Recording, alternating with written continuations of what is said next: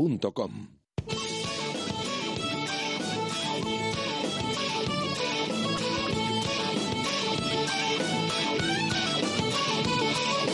Por ser de Valladolid, soy un celta corto. Por ser de Valladolid, Pucela no es poco. Por ser de Valladolid, en mis venas. Por ser de Valladolid, no hay años sin penas. Por ser de Valladolid, pingüino en invierno. Por ser de Valladolid, voy al Pepe Rojo. Por ser de Valladolid, balonmano es huerta. Por ser de Valladolid, el frío no es problema. Por ser de Valladolid, Lalo es leyenda. Por ser de Valladolid, blanco y violeta. Por ser de Valladolid, agua pucela. Directo Marca Valladolid desde la Fundición. Chus Rodríguez y Jesús Pérez Baraja.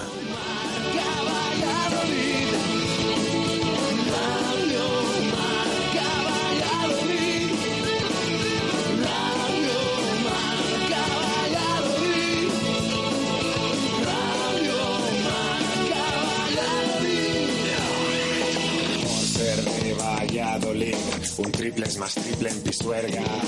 Por ser de Valladolid, Copa de la Liga. Por ser de Valladolid, soy del chami del quesos. Por ser de Valladolid, el deporte es esto. Por ser de Valladolid, se sufre hasta el 90. Por ser de Valladolid, las chicas también juegan. Por ser de Valladolid, básquet con ruedas. Por ser de Valladolid, yo siempre voy con el pucela. Radio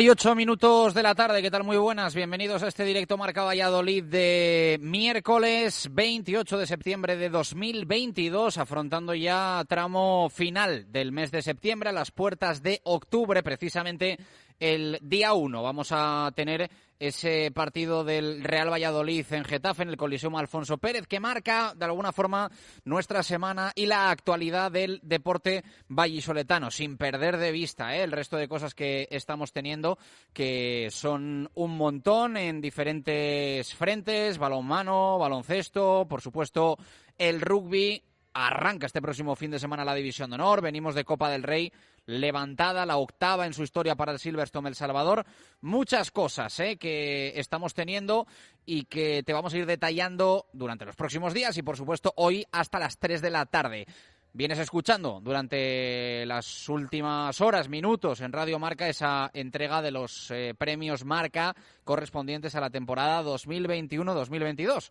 Echamos de menos que no esté el Real Valladolid después del meritorio ascenso de los de Pacheta, pero bueno, pues al final los números en lo individual han sido un poquito más bajos que sobre todo los de los jugadores, bueno, en el caso de la portería de la Unión Deportiva Almería, en el caso del gol eh, Girona, Oviedo, Borja Bastón.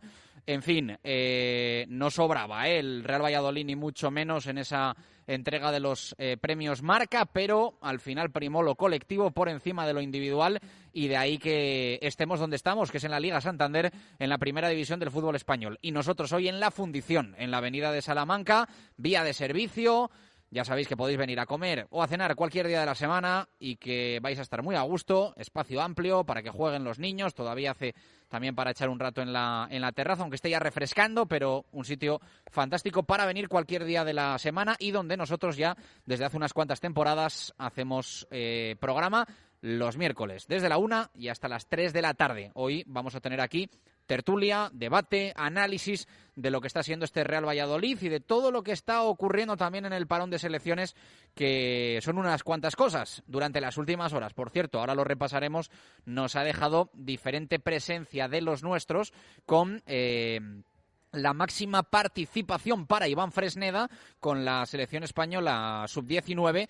Ya avisábamos el viernes pasado que Fresneda lo iba, o la semana pasada, que Fresneda lo iba a jugar todo con España sub-19, porque había, había habido una baja, una ausencia por un tema extradeportivo del otro lateral derecho que estaba convocado por Santidenia y con su salida de la concentración eh, todo apuntaba a que Fresneda iba a jugar los 180 minutos de los dos partidos, tal cual.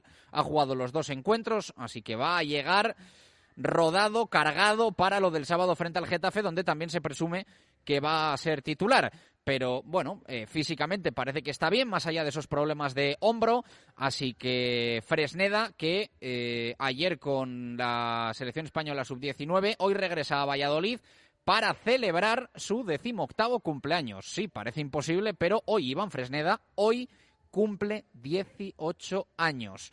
Eh, es que tenía 17, es que si nos paramos a pensar la evolución de Fresneda en el último año, con esas buenas sensaciones en el debut en segunda división, la apuesta de Pacheta y de momento también lo que está mostrando, demostrando en la Liga Santander, pues parece imposible. Felicidades a Iván Fresneda, que hoy, 28 de septiembre, cumple 18 años. ¿Quién los pillara? Luego profundizamos en el resto de internacionales. Eh, Plata nos pillaba en el programa sin participación por un golpe en el primer partido. El Yamik, que tampoco jugó en el día de ayer con Marruecos, que es verdad que tuvo un primer partido dentro de la ventana de selecciones un poquito más clandestino, que tuvo muy poca cobertura mediática, pero jugó Marruecos un amistoso, el primero frente a Madagascar, ganó 1-0 y jugó los 90 minutos eh, Gonzalo Plat, eh, Yaguat el Yamik. Después, los dos encuentros que sí que han tenido un poquito más de eco mediático, no los ha jugado el central marroquí del Real Valladolid y ha apostado el nuevo seleccionador de Marruecos por eh, la misma pareja de centrales. Así que ni frente a Chile ni frente a Marruecos eh, ha jugado Yaguat el Yamik, que vamos a ver si está en Qatar. Puede que dependa, de que, que, dependa de la continuidad que le dé Pacheta en el Real Valladolid y durante las últimas jornadas le hemos visto por detrás de Joaquín Fernández y de Javi Sánchez. Vamos a ver el sábado en el Coliseum Alfonso Pérez porque habría que poner ahí en la balanza un poco eh, los fallos atrás del Real Valladolid con Joaquín Javi Sánchez en los últimos partidos que han costado puntos, pero también el hecho de que durante la última semana el Yamik no haya trabajado con el equipo y creo que no se va a incorporar a los entrenamientos hasta mañana jueves, o sea que va a tener apenas dos sesiones de trabajo el Yamik para prepararlo del sábado frente al Getafe. Y nos queda Weisman que jugó con Israel 58 minutos en la derrota en Malta de la selección israelí.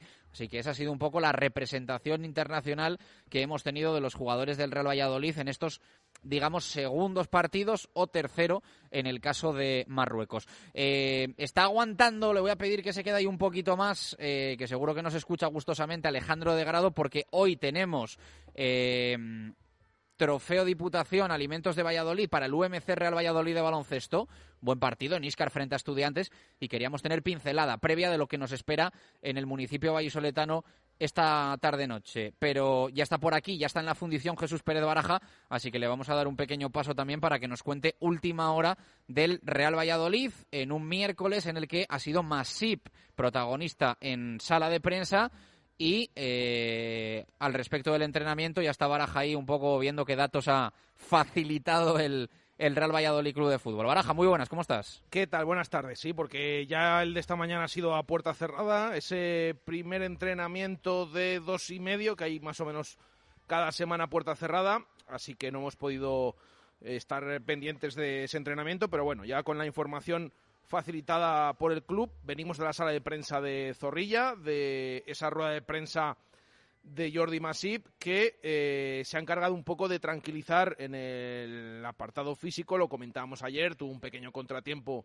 en el entrenamiento, pero nada que no le vaya a impedir jugar el partido contra el Getafe, así que está perfecto para el sábado y por lo tanto pues vuelve a la titularidad Jordi Masip, lo seguimos diciendo ya con los últimos acontecimientos, nunca se sabe, eh, esperemos que sin ningún contratiempo más durante la semana, pero apunta a, ese puesto. Ha hablado Jordi Masip de Sergio Asenjo, ha hablado de Álvaro Aceves, buenas palabras para, para los dos. Ha dicho que Asenjo está perfectamente, a ver, está lesionado, pero que ha entrado muy bien en el vestuario, que está tranquilo, que es un gran portero, le ha defendido a su compañero. También Álvaro Aceves, que le ve eh, que va mejorando, evolucionando día a día y que ojalá se termine convirtiendo en un futuro en el portero de la primera plantilla del Real Valladolid y luego un poco pues eh, todo esto de eh, el juego del equipo con los errores en las áreas eh, ha reconocido que Pacheta les pide a los porteros más atrevimiento a la hora de,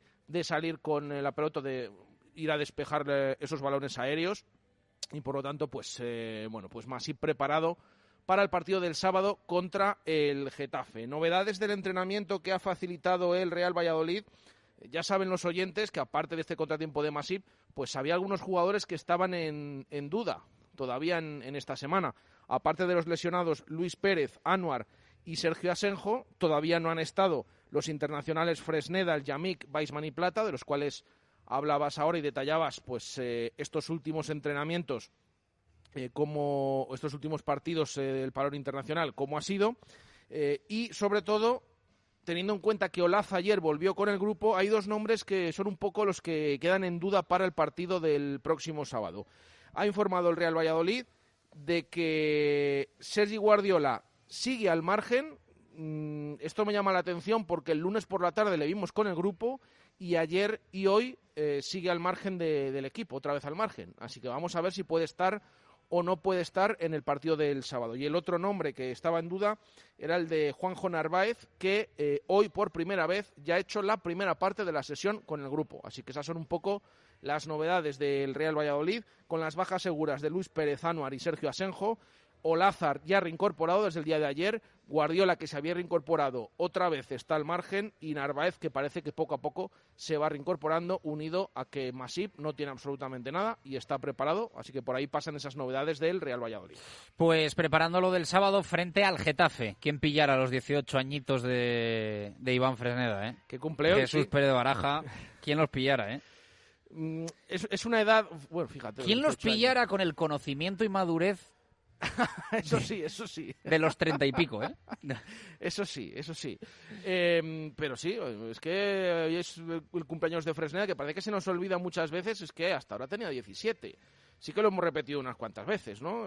Con 17 años ha debutado en la Liga Santander. Ah, tremendo, tremendo. Pero bueno, ahora tiene 18, que es que parece, bueno, cumple ya no tiene 17, pero que tiene 18 años y está participando con la selección sub-19. O sea, incluso categorías más arriba de las que eh, de las que le corresponden. Eh, y aparte, pues eh, en la Liga Santander con el Real Valladolid y lo que viene ahora, porque mm, le toca ser importante en este Pucela, porque tiene que ser titular y esperemos que después de estos partidos pues esté en plenas condiciones para los próximos encuentros con el Real Valladolid rendir también como lo está haciendo hasta ahora. Así que le damos las felicidades a, a Fresneda, aparte de por ese éxito con España Sub-19 eh, que ha superado la primera fase se ha clasificado para la segunda eh, en esa clasificación para el europeo. La segunda se va a jugar en marzo del próximo año, marzo de 2023. Y aparte, pues esas felicidades por ser hoy su cumpleaños y cumplir la mayoría de edad, cumplir los 18 años. Bueno, pues felicitaciones para Iván Fresneda, uno de los internacionales, ayer con eh, representando de alguna forma al, Real Valladolid, vistiendo la, la elástica de la selección española sub-19. Ya hemos repasado un poquito los minutos, eh, luego profundizamos un poco más. ¿Algo que destacar de alguno de los internacionales? Hay que ver cómo, cómo vuelve Plata, ¿no? Va a ser un poco el, que, el que va a llegar en cuarentena. Sí, yo creo que es un poco la noticia de, este parón, ¿no? Porque tuvo ese golpe em, en la cadera en el partido anterior, en el partido amistoso contra Arabia Saudí y ayer ya informábamos durante el programa que no estaba ni siquiera en la lista de convocados, así que estaremos también pendientes porque a estas bajas o dudas que hemos comentado hace nada y durante la semana pues eh, se puede unir Gonzalo Plata, vamos a ver eh, cómo llega, pero sobre todo es un poco pues eh, pues esa, esa noticia. De todas formas, nos han dicho que en ningún caso se trata de nada grave, que está un poco cargado, una pequeña molestia y que nada más, pero bueno, yo decía, Gonzalo Plata en cuarentena, esto también lo pongo en cuarentena porque luego hay que ver de dónde viene ese dolor, eh, a qué se debe, porque llevamos una rachita que hay cosas que empiezan con un pequeño dolor o una pequeña molestia, como lo de la rodilla de Anuar, y te terminas perdiendo toda la temporada. Pero quiero decir que Gonzalo Plata no viene ni mucho menos con una lesión diagnosticada y que le va a dejar fuera de combate con el Real Valladolid X semanas. Eh, es una molestia que vamos a ver si le permite estar el sábado en Getafe, ojalá sí, pero de momento, de momento nada más que eso.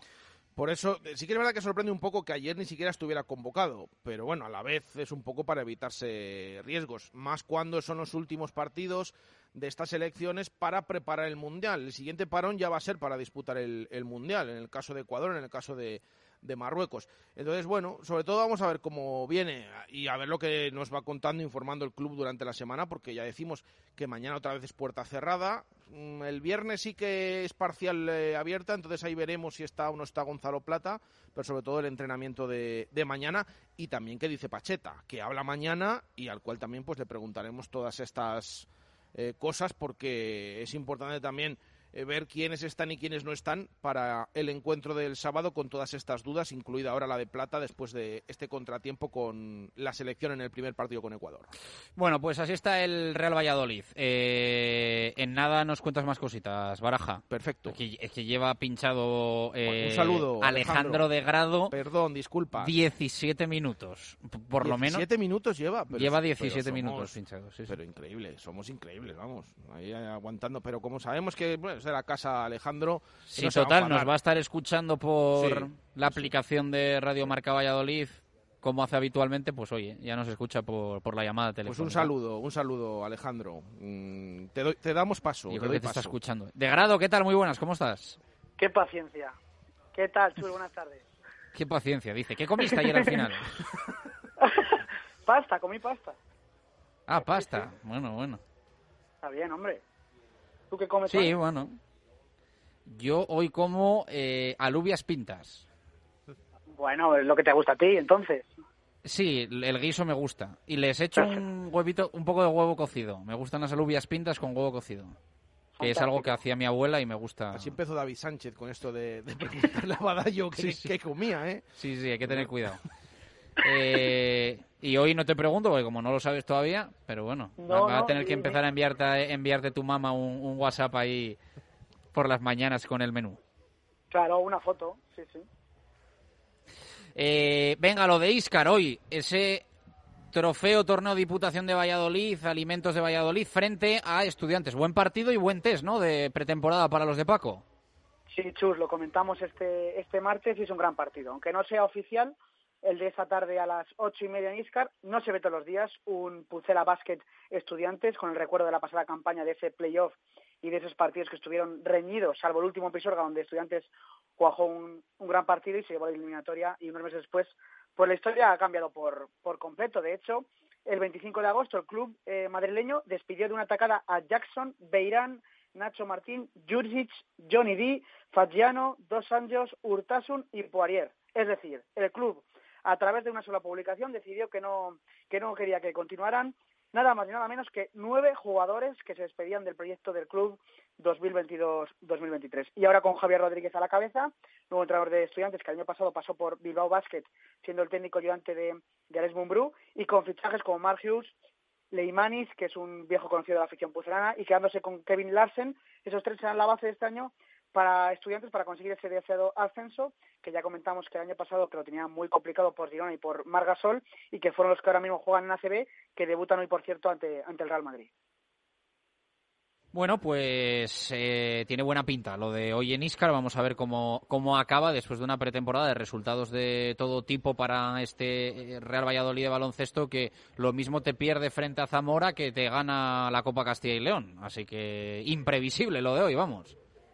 Sí, llega en buen momento, ¿no? Como bien, como bien dices, es verdad que el primer partido eh, no lo esperábamos nadie, que, ese resultado se, se cosechaba en, Zamora y esa derrota, además eh, con una, una muy poca, una pobre anotación, ni superando esos, esos 60 puntos, y luego entró la Vega, despertó el equipo y ya en la Copa Castilla y León, aunque perdiera con, con Palencia, tuvo esa oportunidad de ganarla eh, por cinco puntos y eso es lo que hizo con ese último triple de GAM, que por lo menos bueno eh, anima un poco también a, a, los propios jugadores, al colectivo y a esa masa social que Paco intenta siempre movilizar y que se abone cuanto más gente mejor para que Pisorga bueno eh, tenga un buen ambiente este año con esas también esas obras nuevas y con ese aspecto que, que vamos a ver esta, esta temporada.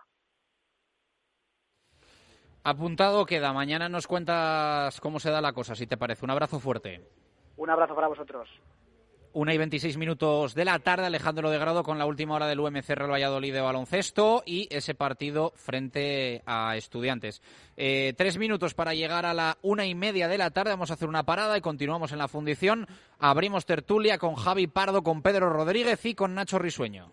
Directo Marca Valladolid desde la fundición. Chus Rodríguez y Jesús Pérez Baraja. ¡Wala! Eso será lo que hagas cuando entres por primera vez en la fundición. Mmm. Esa será tu reacción cuando pruebes los platos de la fundición.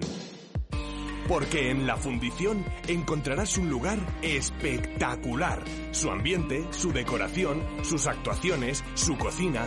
Más de un año a tu lado nos han convertido en un sitio único en Valladolid. Menú diario, cocido los miércoles y abierto todos los días. La Fundición, Avenida de Salamanca junto a Bowling Zul. La Fundición, reserva en el 983 51 27 85. J. Sainz e Hijos. Somos la empresa líder del sector de mudanzas en Valladolid. Más de 30 años de experiencia avalan a Mudanzas J. Sainz e Hijos por su seriedad, confianza y profesionalidad. Realizamos mudanzas a familias y empresas a nivel local, nacional e internacional. Disponemos de varias grúas multamuebles y servicio de guardamuebles en Valladolid. Para más información, visítenos en mudanzasjsaezehijos.com. Corre, Juan, venga, que nos vamos a quedar sin alguna cosa. Ya voy, ya voy. Vamos, Juanito.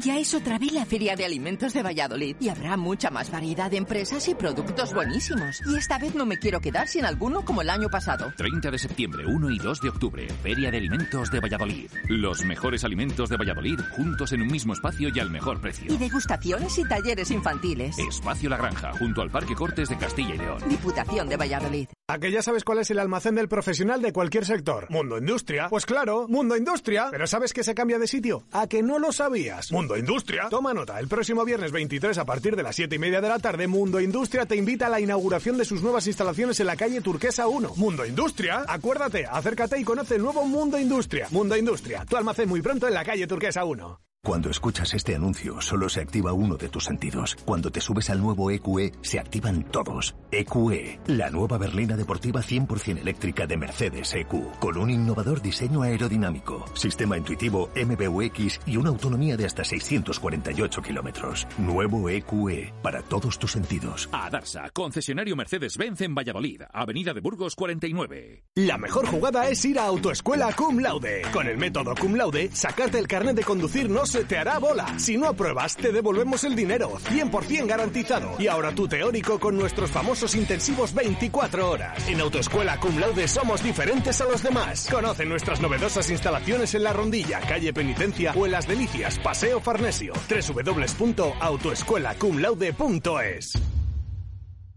Directo Marca Valladolid desde la fundición. Chus Rodríguez y Jesús Pérez Baraja.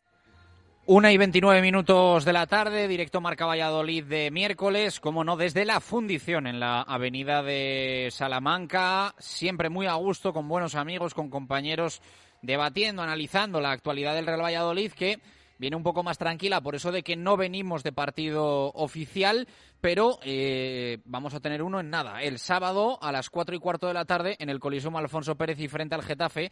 Bueno, pues buena oportunidad para que el Real Valladolid abandone los puestos de descenso. No va a ser un partido fácil frente a equipo que viene de ganar a Osasuna. Eh, reaccionó el Getafe en el Sadar frente a un Osasuna que había comenzado de forma fantástica y ha comenzado de forma fantástica la temporada 2022-2023. Vamos abriendo micrófonos. Eh, Javi Pardo, ¿qué tal? Muy buenas, ¿cómo estás? ¿Qué tal, Chus? Buenas tardes. Y saludo también a Pedro Rodríguez y a Nacho Risueño.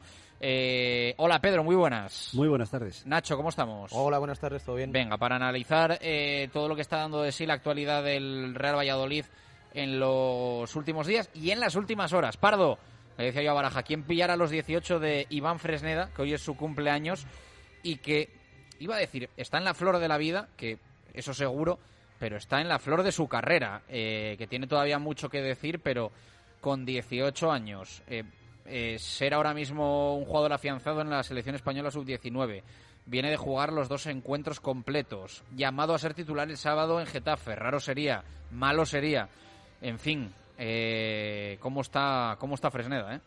Desde luego la reflexión que hacías de la edad me ha gustado mucho porque además eh, es eso, coger esos 18 años, pero con ciertas experiencias que ya se tiene, también con más poder adquisitivo normalmente a esta edad, que con 18 años, ves tú, si No, eso me da un poco igual, eso me da un poco Bueno, igual. pero ahí me- tenías me- que andar todavía con No, la pero- paga, con buscándote un poco la vidilla, pero ahora que ya tienes más o menos la vida encarrilada, ya ves. Fresneda ya, Pero tú imagínate ya- el- Sí, creo que a, a Fresneda no, ya no se la el dan, ¿no? verano de los 17 a los 18 sabiendo las cosas de los 30, eso, Ya, eso, vamos, claro, sí, sí, impagable. ardi- eso. ardía Troya, desde luego. Eso sí que Eso- hubiera sido espectacular. Eso, eso impagable. Eh, y, y yo siempre he pensado, si cuando fuésemos niños eh, supiésemos, eh, siendo niños, ¿no? Chavalinos, eh, ponernos a jugar al fútbol, sabiendo un poco lo que luego sabes de, de fútbol, de las posiciones, de, de ciertos detalles, eso al final entiendo que, que, que es tan imposible que, que- que hubiese sido el, el truco para llegar arriba. Claro, lo que pasa que también es verdad que cuando eres niño que juegas más por, intuición, que se aprenden cosas que, que... Es más, hay muchas voces ahora que están en contra de ese fútbol tan académico porque es verdad que se van perdiendo eh, otras cosas que tenía antes el, el fútbol de la calle o el fútbol del colegio, el fútbol de, de los pueblos, si se quiere. Entonces todo ese tipo de fútbol más de más callejero se está perdiendo y sobre todo bueno en, en ciertos países mucho menos, por ejemplo en las Islas Canarias también menos aquí en España. Pero bueno, eh, yo como todo no hay ni todo es bueno ni, ni todo es negativo, así que todo tiene su parte buena y su mala. Fresneda, Nacho, 18 años, que cumple hoy la, la criatura. Pues quien los cogiera, como bien has dicho, ¿no? Yo con 34, como bien decís, pues eh, ojalá supiéramos todo, todo lo, que, lo que sabemos ahora. Y sobre todo me gustaría añadir que, que me encanta que tenga la cabeza tan bien amueblada que hay muy pocos jugadores que, que consigan llegar a eso y que, y que se mantengan. Fíjate que yo creo que es algo que eh, hay jugadores que son muy, muy buenos y luego pues fuera del campo les cuesta ubicarse. Yo creo que Fresneda es paralela, pienso, la madurez futbolística y competitiva a la, a la que tiene él en el día a día y, y fuera del, y fuera del fútbol. Es decir, no es un futbolista que nadie habla de esto, que exista vértigo a que le supere todo lo que está viviendo de alguna forma a su figura y, se, y, lo devore, ¿no? O sea, yo, yo creo que se está asumiendo con una naturalidad de todo lo que se le viene ahora encima, renovación de contrato, debut en primera división, lesión de Luis Pérez y se queda como el único lateral derecho de la plantilla, jugando con España sub-19 y yo creo que se está llevando con una na- no sé si decir impropia de la edad, pero que evidentemente se traduce en lo que estamos viendo sobre el terreno de juego también. Y que no es nada fácil porque es un jugador que venía del, del juvenil, prácticamente no juega nada con, con Batista en el B, que no, o sea, no pega un salto, sino que pega casi tres saltos de categoría. Y acabas eh, debutando en Copa del Rey con el Betis haciendo un partido, para mí, bastante bueno, a pesar del resultado. Y eh, cuando ha tenido la oportunidad, pues parece que está, que está tirando, que está tirando a las torres.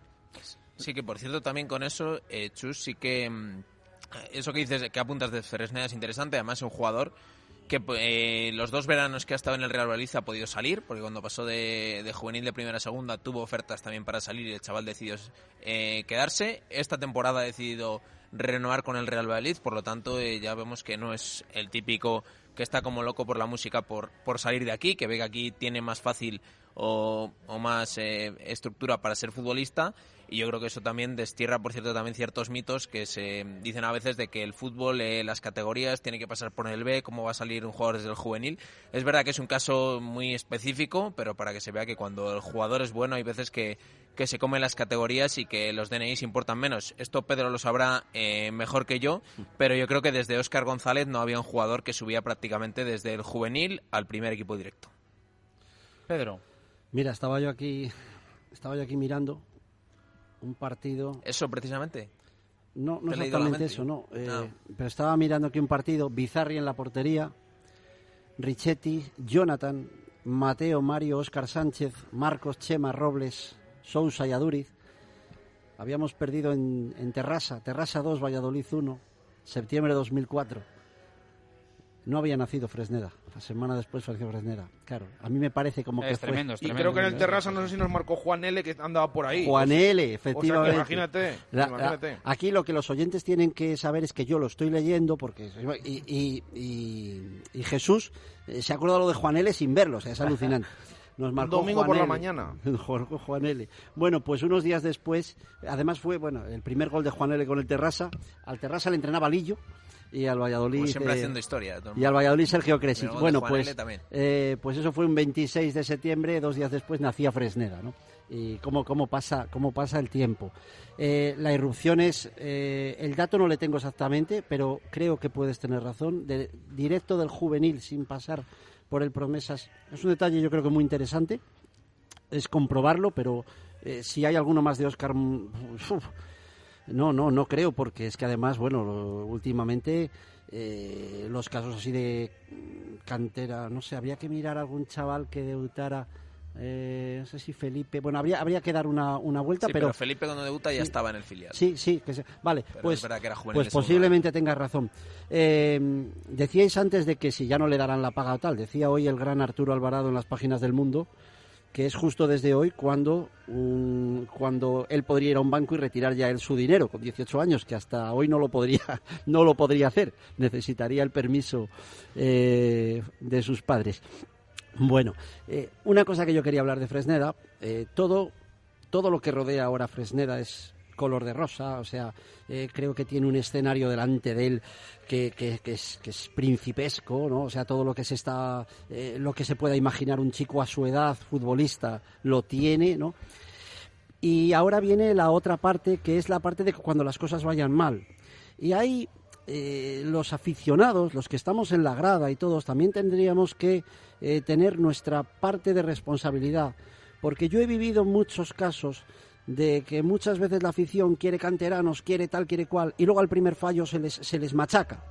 Entonces también, si ahora apostamos por Fresneda, también hay que estar preparados para que si Mm, pongo un ejemplo. Llega ahora el día de Getafe y resulta que le sale un mal partido tremendo, dos fallos de ellos nos cuestan dos goles y tal igual, que ahora no pasemos luego a decir, ah, este chico ya no vale, está muy verde, ahora ya hay que poner... No, no, porque ¿cuántos partidos también así ha podido hacer otros jugadores más veteranos y no ha pasado nada y han seguido jugando? Entonces, si se apuesta por Fresneda, se apuesta por Fresneda y va a jugar. Y si lo hace mal en Getafe, tiene que jugar al día siguiente también.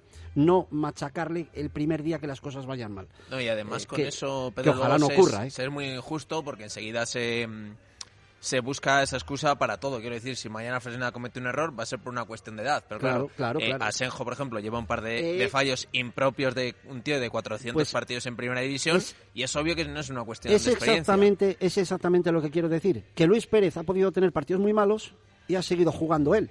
¿No? Entonces, Bueno, que si también Fre- hay que tener en cuenta que no tenía Bien, rival. bueno, pero que si Fresneda, Dios no lo quiera, le sale ahora un día un partido muy malo, que es que todavía prácticamente el chico no lo ha tenido, porque es que, insisto, este chico mm, ha tirado, como se dice, la puerta, eh, ha tirado, vamos, eh, tira hasta la mascota si se le pone delante. O Es sea, que incluso, yo es lo que decía, bueno, que es un partido, vamos a ver qué pasa, pero es que va el segundo y lo supera. Que no, va no, no, no. y lo supera. Que este- va el cuarto, pero bueno, que este es verdad chico, que son pocos este chico todavía. está demostrando, vamos, una, algo tremendo, pero que eso, que el día que este chico falle, que este chico falle, que el día que un fallo suyo nos cueste un gol, que, que ese día es el día que más hay que apoyarle, más hay que seguir diciendo Fresneda, Fresneda, Fresneda.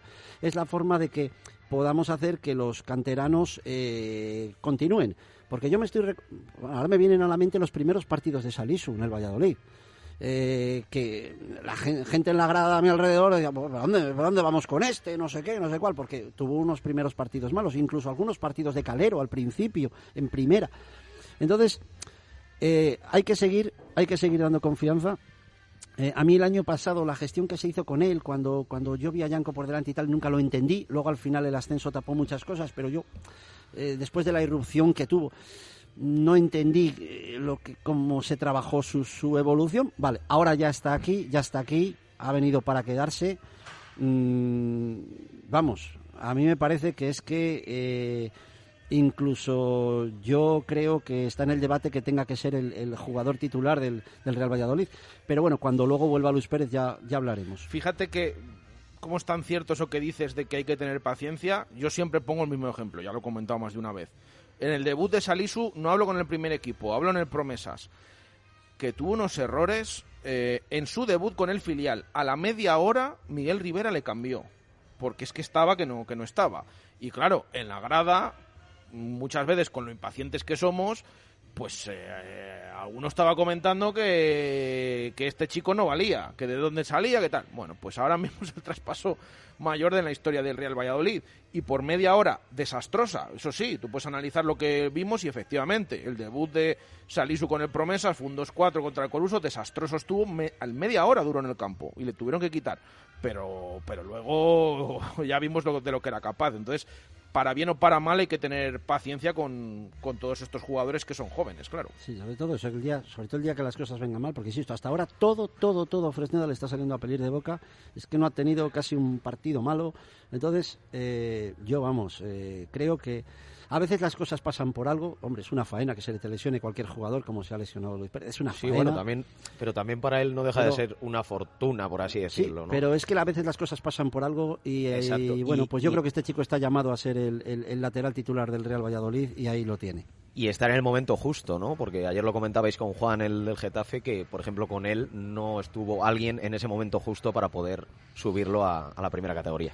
Pues Eh, Pardo, eso fue es- tremendo también, sí. Ah, sí, si quieres un poco aprovechar y rajar un poquito. No, hombre, lo de, lo de Juan, que, que mira, hablaba ahora... Se ríe Pedro, pero no, es que he No, visto a la- Pardo como diciendo no, "Me con apetece ganas, rajar no, un de- poquito". no, hombre, es que lo de... Que el- nadie se quede con ganas de rajar. Lo del tema de Juan, que me hablaba ahora Pedro del tema de los, del trato a los canteranos por parte de la afición, y habría que ver también a veces el trato de los canteranos que les precisa el propio club. hombre, es decir, claro, claro. el caso de Juan Iglesias es muy claro, para mí el caso mucho, de sí, Tony sí, este sí. verano también es bastante claro, y creo que hay veces que el primero que no se comporta eh, como se tiene que comportar es el propio club. Entonces, bueno, el caso de Juan, que ahora es un jugador titular en primera división, que él mismo cuenta que, mm, que el día antes de acabar el mercado se le comunica que no cuentan con él y es cuando termina saliendo. Luego no hay más que ver el rendimiento que está dando Juan Iglesias, por cierto, en una posición en la que ahora nosotros eh, andamos bastante cojos. Entonces, bueno, yo creo que, que ese tipo de reflexiones también hay que hacerlas a veces de- del trato que dan el club a, a los que son de la casa. Eh, decía Pedro, está llamado Fresneda a ser el lateral derecho titular del Real Valladolid. ¿Está llamado Fresneda a ser traspasado el próximo verano? Javi Pardo. Bueno, la verdad que el, el mercado manda, pero lo que está claro es que el Valladolid, por su dimensión, por sus posibilidades, está destinado a, vamos, está como el 90% de los clubes de, primera división, a ser un club vendedor, ¿no? En el mercado siempre hay un pez más grande y entonces lo que sí que está obligado el Real Valladolid es sacarle el mayor rendimiento deportivo a Fresneda, que de momento lo está haciendo, y si el día de mañana es un activo tan grande que, que no lo puede mantener el Real Valladolid, pues está obligado a sacar el máximo rendimiento económico, como fue en el caso de Calero o de Salisu o incluso de Marcos André, que aunque no es de la casa, también se sacó un buen dinero por él. Entonces yo creo que, que todo eso hay que ponerlo en la balanza. Tampoco doy por perdido a Fresneda, porque al final lleva tres partidos en primera división. Pero es obvio que un jugador del nivel que está demostrando, de la edad que tiene, que es un jugador de la selección sub-19, que yo lo digo siempre, y perdón porque me repita, pero que en primera división de esa edad jugando solo se me ocurre Gaby, que ayer le vimos jugar eh, con la selección española absoluta, Y entonces, bueno, pues estamos hablando de una cosa que, que no sé si es el mirlo blanco, pero desde luego que, que estamos hablando de un jugador de mucho nivel y que es rarísimo en el fútbol que tan pronto estés, mm, no vamos a decir asentados porque llevan dos partidos, pero que estés dando un rendimiento tan rápido y tan maduro además. Contractualmente el Real Valladolid tiene atado a Iván Fresneda, aunque es verdad eh, que cambia mucho la cláusula de rescisión según cuántos partidos juegue. Y claro, eh, dentro de nada tenemos mercado de fichajes. Y entiendo que si alguien viene con la cláusula de rescisión de Fresneda, puedes tener un, problema. Eh, por traducir. Pero también es verdad que, que tiene matices esto importantes porque lo lógico es que a la apertura del próximo mercado llegue ya con una cláusula relevante. Es decir, ahora mismo tiene 10 millones. Eso es. Ahora mismo. Si juega eh, seis partidos, Más, porque lleva dos, efectivamente. eh, tendría una cláusula de eh, 30 millones. Y si juega eh, 22, pasa a ser de 40 millones de euros. Y hay un asterisco también para que la cláusula a final de esta temporada sea de 45 millones. Es un poco el tope, digamos, eh, y ya hay unos factores un poquito extraños para que en eso sea de lo que haya, en el, que lo, de lo que le. Bueno, de las llamadas que haya y todas estas Eso cosas, es. ¿no? Pero eh, hablamos de una escalera de 10, eh, 30, 40, 45 millones de euros. Yo creo que está, está bien atado, ¿no? El, el contrato Es de, decir, de Iván Fresneda. hombre. Siempre y cuando, siempre y cuando llegue al mercado de fichajes de invierno con los 30 kilos, ¿eh? Claro, ahora nadie sí, le pero- puede fichar, ¿no?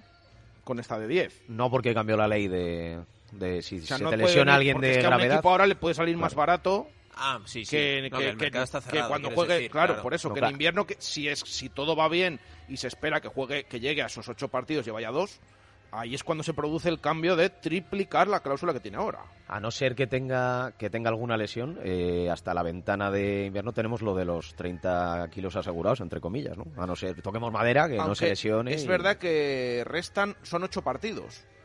Porque va a haber al- Sí, hasta el parón. quedan siete hasta el parón, ¿no? O siete u ocho. Eh, Yo creo que son ocho. ocho. Eh, luego está el, bueno, Copa del Rey. También es verdad que antes de enero está también ese día de Nochevieja o el día antes contra el Real Madrid, ya una vez que, que vuelve. Pero creo que hasta- al parón se para la liga con 14 jornadas. ¿Cuántos llevamos? Llevamos 6, ¿no? Seis. Sí, entonces creo que hay 8 partidos de liga todavía. Bueno, se supone que no Tendría tiene... que jugar 6 de esos 8 se- para que le tripliquen la cláusula. Se supone que no tiene competencia, entonces veremos a ver. No, eh, si es más que nada eh, por el tema de que, que visto lo visto en el Real Valladolid con lo que ha pasado en los últimos días, Claro, también habrá que dosificarlo, porque no, no lo podrá y que, jugar y todo. que hay muchos partidos, es que es eso, que ayer también lo comentábamos en la tertulia desde Oliver, hay muchos partidos que van a ser entre semana y que es una posición en la que solo va a estar él de inicio y va a haber partidos cada tres días. Entonces, em, y viene de la selección Bueno, y todas también veremos... cosas. También le gustaba cambiar bastante cuando eran de tres días en tres días, ¿no? Dijo Pacheta eso también. De Al todas maneras, que es un poco triste que estemos ya más pensando en, eh, en venderle que en disfrutarle. Toda la vida, a ver... No, lo que, lo- lo que estamos diciendo es asegurar, a ver, asegurar al menos Espinar dijo esos 30 que un millones. club grande es un club vendedor. Vamos a ver. Esto es lo que ha Eh, dicho David Espinar bueno, muchas veces. Vamos a ver. Y pone el Eh, ejemplo como el te Sevilla. El Real a, te, Valladolid voy a, te voy a dar una buena noticia que me están matizando en ¿Sí? riguroso directo eh, de cara a la evolución de la cláusula, que es que compu- computan los dos partidos que jugó el año pasado. Ah, mira, pues eso no, no lo sabíamos. Sí, sí. O sea, que es cuando jugara ocho partidos con el primer equipo. Entonces Y ya lleva... eh, Dos- dos la Ah, bueno, no, el lleva- año lleva- pasado, pero el año pasado fue contra el Betis en Copa. Uno. Sí, pero No, no, pero cuentan los. Ah, cuenta partidos también. oficiales, sí. o sea que los de Copa que también. 45 Entonces, minutos ya no es que tienen que jugar 6 de 8. Si contamos ya el Tiene que de Copa cuatro, o posiblemente dos de Copa antes de final de año, tiene que jugar Cuatro. 4 de 9 o de 10 incluso, Ah. que haya. O sea que bueno. Eh, Javi, esperemos que no le pase. lo de las palabras de, de Espinar. A ver, eh, un club grande es un club vendedor. Bueno, un club grande es aquel que el que compra después del que ha vendido es mejor todavía. El que viene es mejor del que se ha ido.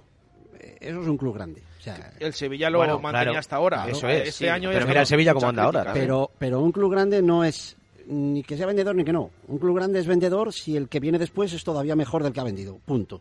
Eso es lo que hace un club grande.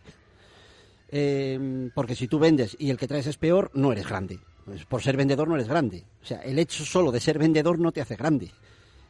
Te hace grande vender bien y comprar mejor. El Real Valladolid ha sido un club vendedor toda su vida, desde 1928. El Real Valladolid y tantísimos clubes más por ahí. La diferencia que hay ahora mm, respecto a tiempos anteriores es que antes, en un club modesto de, de- de como era el Real Valladolid, cuando, cuando hacías una buena venta, bueno, que hemos hecho muy pocas buenas, porque aquí se ha mal vendido históricamente, pero cuando hacías una venta más o menos importante, a ese jugador le habías disfrutado varios años, tres, cuatro años. El problema es que ahora eh, casi no han debutado y ya estamos hablando de que si se van. O los últimos jugadores que es que les has disfrutado un año. eh. Sí, Eh, pero eso no es eso- solo del Real Valladolid, Pedro. Bien, bien, ¿Cuánto ¿no? disfrutó Bien, vale. Las Palmas a Pedri? Vale, pero si no te- vamos a por ver. ejemplo. Bueno, vamos a ver. Eh, yo eh, te lo compro, que no es del Real Valladolid, como también te podría dar otros ejemplos. Como también te podría decir, bueno, ¿y cuántos años llevas tú, Ani, en el Girona? Bueno, Bueno, pero no es ni pero bueno. parecido ese caso, bien, Pedro, claro. Pero sí. que, que, que sí. Que Stuani tiene treinta y pico años. Bien, pero que te... Vale, eh, pues Jordi Vic en el Sporting. Te puedo decir que, que sí, que, que es verdad que pasa más clubs, pero es la tertulia del Valladolid, hablamos de la del Valladolid. Lo que me refiero es que ahora casi eso, que no. No hemos empezado a disfrutarlos y ya estamos pensando que, que ya se van a ir. Eh, a mí me, pues bueno, eh, me gustaría que algún día el Real Valladolid siguiera siendo un club vendedor, porque lo va a ser toda su vida, pero mm, de alguna manera pudieras mantener un poquito más a, a jugadores que además Este lo que no podrías hacer, eh, que de alguna manera No pudieras hacer por- que, que su nivel incluso suba. Porque, bueno, por ejemplo tenemos el ejemplo de la Almería. La Almería enseguida ya en cuanto ha podido ha vendido a Sadik. No, en cuanto ha podido, no. Es que le ha venido una oferta Sí. irrechazable. Bueno, lo del rechazable es hasta cierto punto. Y a Darwin porque, Núñez. Vale. Eh, antes. Sí, sí, correcto. Irrechazable hasta cierto punto porque si Pero tú tienes un poder económico eso. importante puedes decir, oye, que este jugador hoy me dan 20, pero es que a lo mejor si le aguanto un año, mañana me dan 40. Claro, pero es que antes, eh, vete antes Ya. también. Isaac, ¿por qué lo vende la Real Sociedad? Por exactamente lo mismo, porque al final puedes sacar un dinero y ya está. Y respecto a eso, mira, yo, eh, sabe Chus y Jesús que muchas veces eh, he dado palos a, a la gestión de Miguel Ángel Gómez, la último con, con el tema ahora de Juan Iglesias. Pero sí que creo que, por ejemplo, en los últimos años, el Valladolid, por ejemplo, vendió a Calero y sacó a Salisu. Sacó más dinero por Salisu que por Calero. Y luego, por ejemplo, también vendió a José Arnaiz en su momento y sacó luego a Marcos André, que sacó el doble de dinero por Marcos André que por José. Quiero decir que, bueno, yo sí que veo que, que hay una cierta tendencia, eh, primero en el fútbol ahora, de hacer eh, compras muy rápido. Por ejemplo, eh, Sí, sin sí, ir más sí. lejos, jugadores eh, como Rodrigo Vinicius, que ahora están en el Real Madrid, ¿cuántos partidos de profesionales tenían en Brasil antes de que pagaran 45 millones que pagó el Madrid por esos jugadores, incluso por Rinier, que parece que va más a, a fuego lento, pero que ahora está en el Girona, por ejemplo. Entonces quiero decir con eso que, que es verdad que entiendo que esta es una tertulia del Valid, pero que hay que mirar también las Que cosas sí, un poco sí, en el contexto que no te lo niego de que todos los, de los sí, clubes que y que, al final estamos en un contexto vendedor. A mí no me preocupa que el Valid venda, pero estoy contigo en el que tiene que seguir eh, invirtiendo en tener su propio patrimonio, seguir teniendo activos y que al final eso va a pasar por, por seguir apostando muchas veces por jugadores de talento y ojalá, por ejemplo, eh, Plata el día de mañana, no te digo este verano después del Mundial que se salga, pero de aquí a dos años le disfrutamos y le vendamos por el triple o el cuádruple de lo que hemos invertido en él. Yo creo que eso siempre Vale, y- van a ser buenas señales y así es como ha crecido, por ejemplo, el Sevilla, que lo decía antes eh, Nacho, que luego, por cierto, el Sevilla es un, club que cuanto más caro ha comprado, peor le ha ido. Pero es verdad que las apuestas eh, de poco dinero le han salido bien, igual que el Madrid, por ejemplo, que aunque es un club totalmente distinto al nuestro, pero sí que es un club que cuando ha comprado barato le ha solido salir bien y sin ir más lejos, pues el tema de Asensio, Carvajal, Casemiro en su momento, Tony Cross, son jugadores que, que le, Benzema, que le han salido Sin ir más lejos, pero- puedes- pues, tienes ahora mismo la clara que, vamos, a mí me parece una estrategia impresionante, que es vender a Casemiro por el mismo precio que te ha costado.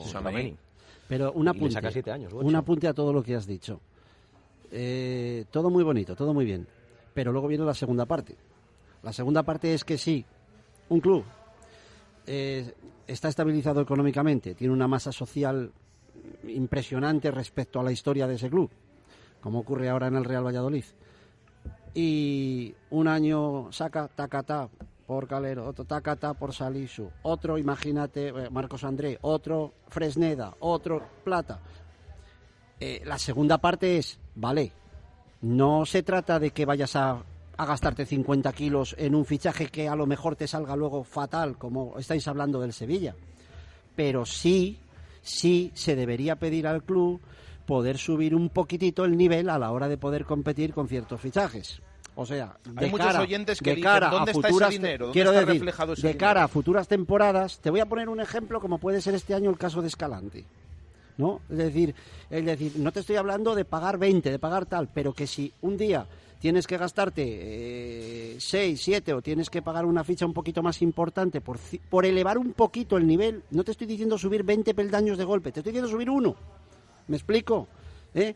Pues el decir, oye, podemos, porque entonces ¿de qué te ha servido? pero es Pero que lo hemos estado haciendo, Pedro, ahora mismo. Eso Eh, se supone que es plata. Mm, el jugador Claro, que te hemos sube firmado, el nivel es plata. hemos firmado a Weisman, hemos firmado Plata. Weisman 4 millones el traspaso Claro, más caro, en Plata dos- ahora en 3 dos años seguidos. Bien, pues te estoy diciendo subir otro peldañito. O sea, ir subiendo Bueno, pero es peldañitos. conforme- para eso- Ahora, para ti- eso ahora te tienes a toda Fresneda con cuantos 18 años. años, pero, Pues- eso es, ini- pero pues es inevitable que si sigue esa escalada profesional Fresneda, es inevitable que en el verano que viene seguramente se lo tengan que llevar. Pero, Tiene pero estoy 18 contigo años. en el que primero hay que disfrutar a Fresneda y luego también otro apunte que también es importante en todo eso que decía yo de vender ciertos activos y ser un club vendedor. No es lo mismo ser un club regalador que ser un club vendedor. Ah, Eso claro, es- claro. Por eso eso es aquí se ha mal vendido, aquí se ha mal vendido mucho toda la vida, pues no sé si por urgencias o porque más, yo qué sé, eh, por lo que sea. Pero años atrás en, en ese aspecto las cosas han cambiado. Eh, mm, sí, Pero si sí, es que lo sí. acabamos de hablar, eh, lo ha dicho muy bien Pardo. El, Bueno, Aquí ahora ha con habido los una dos gestión, centrales. bueno, ha habido una gestión que es un poco marrón para mí, eh, dentro de lo bien ahí que podían hacer las cosas. Lo de regalar a Tony, mm, no sé, eh, eso sería un- para mí un, un lunar ahí que no lo entiendo, no lo entiendo. Eh, vale, pero claro, claro, efectivamente, ser vendedor, no regalador, claro, claro. Yo creo que está bien cubierto en los últimos años, al menos con las ventas de, de Calero, de, de Salisu y de, y de Marcos André, que fíjate Marcos André, 9 millones y, y no está jugando absolutamente nada. A mí, me Pues parece bueno. que, a mí me parece que los últimos años están haciendo muy buenas ventas.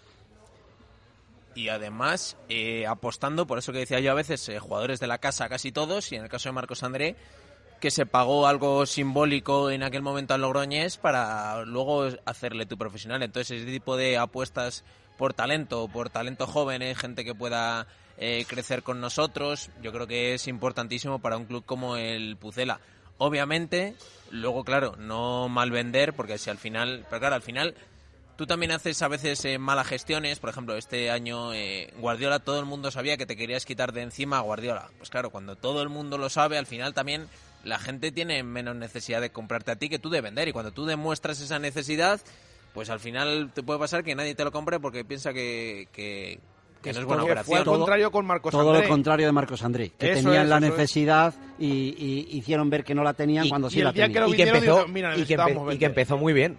Yo creo que ya, ya además no es una cuestión de devaluar el producto como tal, sino que es eh, devaluarlo en lo económico y en, y en lo futbolístico. decir, ¿no? Es que com- com- com- casi como despreciar al, al, al jugador, el, el- el- el no contar con él o el dar a entender que, que lo vas a traspasar, vamos.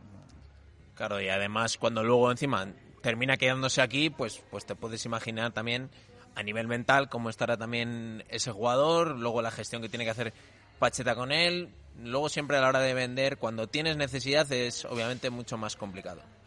Bueno, ese jugador tiene que estar a las duras y a las maduras, porque ha habido épocas a lo mejor que el que Sí, se ha pero querido que marchar los- era él. Pero los jugadores no son robots, eh, Pedro. Ya, ya, ya, ya, ya, claro. Pero- claro, eh, Pero al sí son unos privilegiados. pero dentro ¿eh? de la Javi profesión- con- Ya, pero no dejan de ser personas, que sean muy privilegiados o poco privilegiados. Al final eh, estamos, y es que lo hemos visto muy claro, yo que sé, si quieres en el rendimiento de Olaza del mismamente el año pasado, que sí, por muy privilegiado que seas y por mucho que cobres, no dejas de ser una persona que está rodeado con otras personas, que está influido por muchas cosas y que además tu trabajo está valorado. eh, muchas veces está en el piquete de mucha gente. Entonces, bueno, sí, son privilegiados, es obvio, por lo que cobran, pero también tienen que soportar una presión que yo creo que hay que meterlo también en la ecuación. Bueno, ahí Una pre- Pacheta, una presión que está bien pagada. ahí Pacheta, por ejemplo, eh, tiene esa forma de trabajar que en los veranos dice el que no quiera que se vaya. Mira, el, el- el otro día, sin ir más lejos, Borja Iglesias hablaba también de, de eso, de que Sí. él necesitó ayuda psicológica y que él no deja de contar con ella porque efectivamente por mucho dinero que tengas en el banco, eh, hay muchas veces que... Oye, Luis que- Pérez, lo que nos contó aquí el año pasado, Baraja, Vamos. Sí, con el tema de la ansiedad, de la presión y todas estas cosas. Y que por muchos ceros que, lo pasó tuviera en el mal. banco, eh, Sí, la sí. cabeza hay veces que no va y no va. Eso hablábamos antes también con respecto a Fresneda, que tener la cabeza bien amueblada. Luis Pérez tiene mucha más edad y por lo visto ha tenido esos problemas. Borja Iglesias mm, creo que dijo el otro día, pero yo vi un reportaje de que ya hace años atrás ya llevaba con, con eso bastante tiempo. Es muy importante y lo que dice lo que dice Javi, yo también estoy con él, que, que, que tienen que soportar mucha presión. Por ejemplo, el otro día lo hablaba con mi mujer. eh, Joaquín ahora se va a hacer un programa de televisión en vez de irse de vacaciones y, y- y todo el verano ha estado grabando ese programa de televisión. Eh, Con todo el dinero que tienes no te puedes ir con tu mujer de vacaciones. Pues bueno, Pues- hay que, hay pues que quiere- saber Quiere tener más. hay que saber valorarlo, ¿no? Y saber Quiere dónde estar entretenido y Claro, ganar más. y claro. Que, hay, que hay casos, yo que sé, Robert que hace unos años se tiró a las vías del tren porque no aguantaba la presión de ser futbolista profesional, ¿eh? Bueno, ha habido muchos casos. Ale- ha habido Alex muchos Sabrines, por ejemplo, jugador de baloncesto, jugaba en la NBA y lo dejó porque no podía seguir jugando. Ha habido muchos, pasó algo también. El muchos año- casos de eso. El año claro. pasado en una concentración con el Oviedo, ¿pudo ser? ¿O que también se tiró de, Ah, del hotel? el tema de Sí. Arnau. sí, Pero el Javi, cuando ocurre una cosa de esas, eh, nadie, nadie deberíamos, pienso, eh, en mi opinión, nadie deberíamos tener derecho a decir el motivo por el cual lo hizo porque nunca se sabe. Al final es la, la persona, la, perso- la persona es la única que, que se lleva ese secreto, ese secreto a la tumba. Sí, sí, ¿sabes? sí, yo no digo el motivo por Ya. el que le hizo, lo que sí que digo es que tener muchos ceros en el banco Que no, no le impidió No, no, de tener ese impulso y eso. hacerlo. No, digo para que no se entienda mal que eso. exacta- Exactamente as- así es, como tú lo dices. Eso. eh, Por eso quiero decir que, cuando hablamos de Guardiola, de Olaza, del rendimiento de cualquier jugador, eh, yo que sé, del mismo Tony, por ejemplo, que, que le pasó este verano, la desgracia que le ha pasado, pues es obvio que eso afecta al rendimiento deportivo. Son muy pocos los que lo exterior no le afecta. Claro, cuanto más fuerte seas mentalmente y menos te afecte, obviamente, Y en esas- mejor a más nivel vas a jugar. hilando un poco de soslayo con lo que estás tú diciendo, mm, eh, un futbolista tiene que saber aguantar las críticas porque forman parte dentro de su profesión, como cualquier personaje público, como un periodista, como un político, como o sea, to- en ese aspecto tienen que, que- que- que saberlo, pero el respeto nunca hay que perdérselo a nadie. Y eh, cuando se mm, enjuicia a un futbolista por parte de cualquier otra persona, les debe de tener, le debes de tener el mismo respeto por muchos ceros que tenga en el banco que si no mm, tiene ninguno, porque al final son personas y tienen familia y tienen todo, y el respeto eh, nunca. Y, y hay muchos futbolistas que lo han pasado muy mal, muy mal personalmente por mm, esa falta de respeto que existe hoy en muchas partes de la sociedad. eh, de no saber diferenciar la línea de lo que es una crítica y lo que es, un, Sí, lo que es el respeto. no hay que irse tan lejos porque mismo el año pasado, incluso en el Real Valladolid ha pasado esto y ha habido gente, jugadores que han contestado a estas personas que, que han hecho eso, Eso- y les han tenido que llamar la atención desde el club, etcétera, etcétera, etcétera.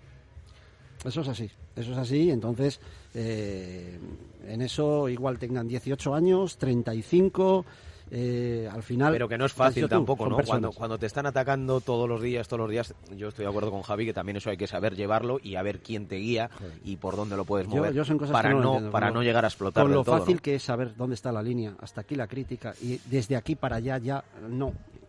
No sé, una cosa que a mí no, no sé. Eh, Por mucha eso gente- hay jugadores que mentalmente son tan fuertes que se comen los, o Mm. sea, el campo competitivo en el, en el que les pongas. Y hay otros muchos jugadores, por ejemplo, yo que sé, Yago Aspas, que nunca ha triunfado fuera del Celta, ¿no? Pues, pues es obvio que por talento no ha sido, pero hay jugadores que mentalmente no son capaces de, de salir fuera de casa y, y hacerlo también. Eh, que Jesús sé, Navas, que no podía subir al avión. es, y Yarramendi, que fue al Real Madrid Sí, y, sí. y no consiguió jugar al mismo nivel que la Real.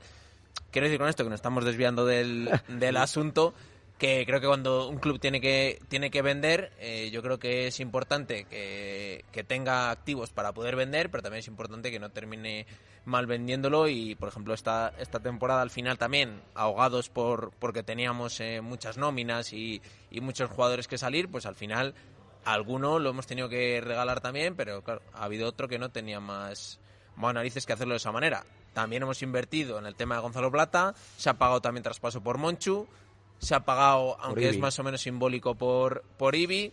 Pero bueno, es verdad que no se ha hecho grandes esfuerzos más allá de Plata. Pero bueno, yo me imagino que también eh, Asenjo, Escudero, eh, Malsa también se ha pagado Pero, por Malsa. ¿En qué mercado se ha gastado 5 millones de euros el Real Valladolid? Que en todo eso que dices al final es el global. 5 millones de euros. Bueno, sí, si nos vamos más atrás, pues el año de Nacho Lewin se gastó eh, eso y más, pues porque y no se tenía, pero se gastó. Eh, pero El año del descenso de Mendilibar también, ¿no? Que se ficha a Manucho y a Bueno, por ejemplo. Sí, También, se- también se- es verdad, pero bueno, Y el último de descenso creo que también, eh, aparte del, del tema de Weisman, pues se ficharía lo que costase el Ujú. Yamik, lo que costase Yanko. Quiero decir que bueno, que sí que se invirtió, lo que pasa que, que bueno, no se terminó de, También es verdad que sacar que rendimiento a él. hay una diferencia que como fueron los fichajes, un poco lo que hablábamos aquí con Fran Sánchez eh, hace dos semanas aquí en la fundición, eh, como eran fichajes o jugadores que ya estaban y que se han hecho al principio, parece como si no contara y que el Real Valladolid no se ha gastado absolutamente nada. Hombre, se ha gastado. Otra cosa es que te gusten más o menos y que el resto de las negociaciones se le haya caído un jugador u otro tal.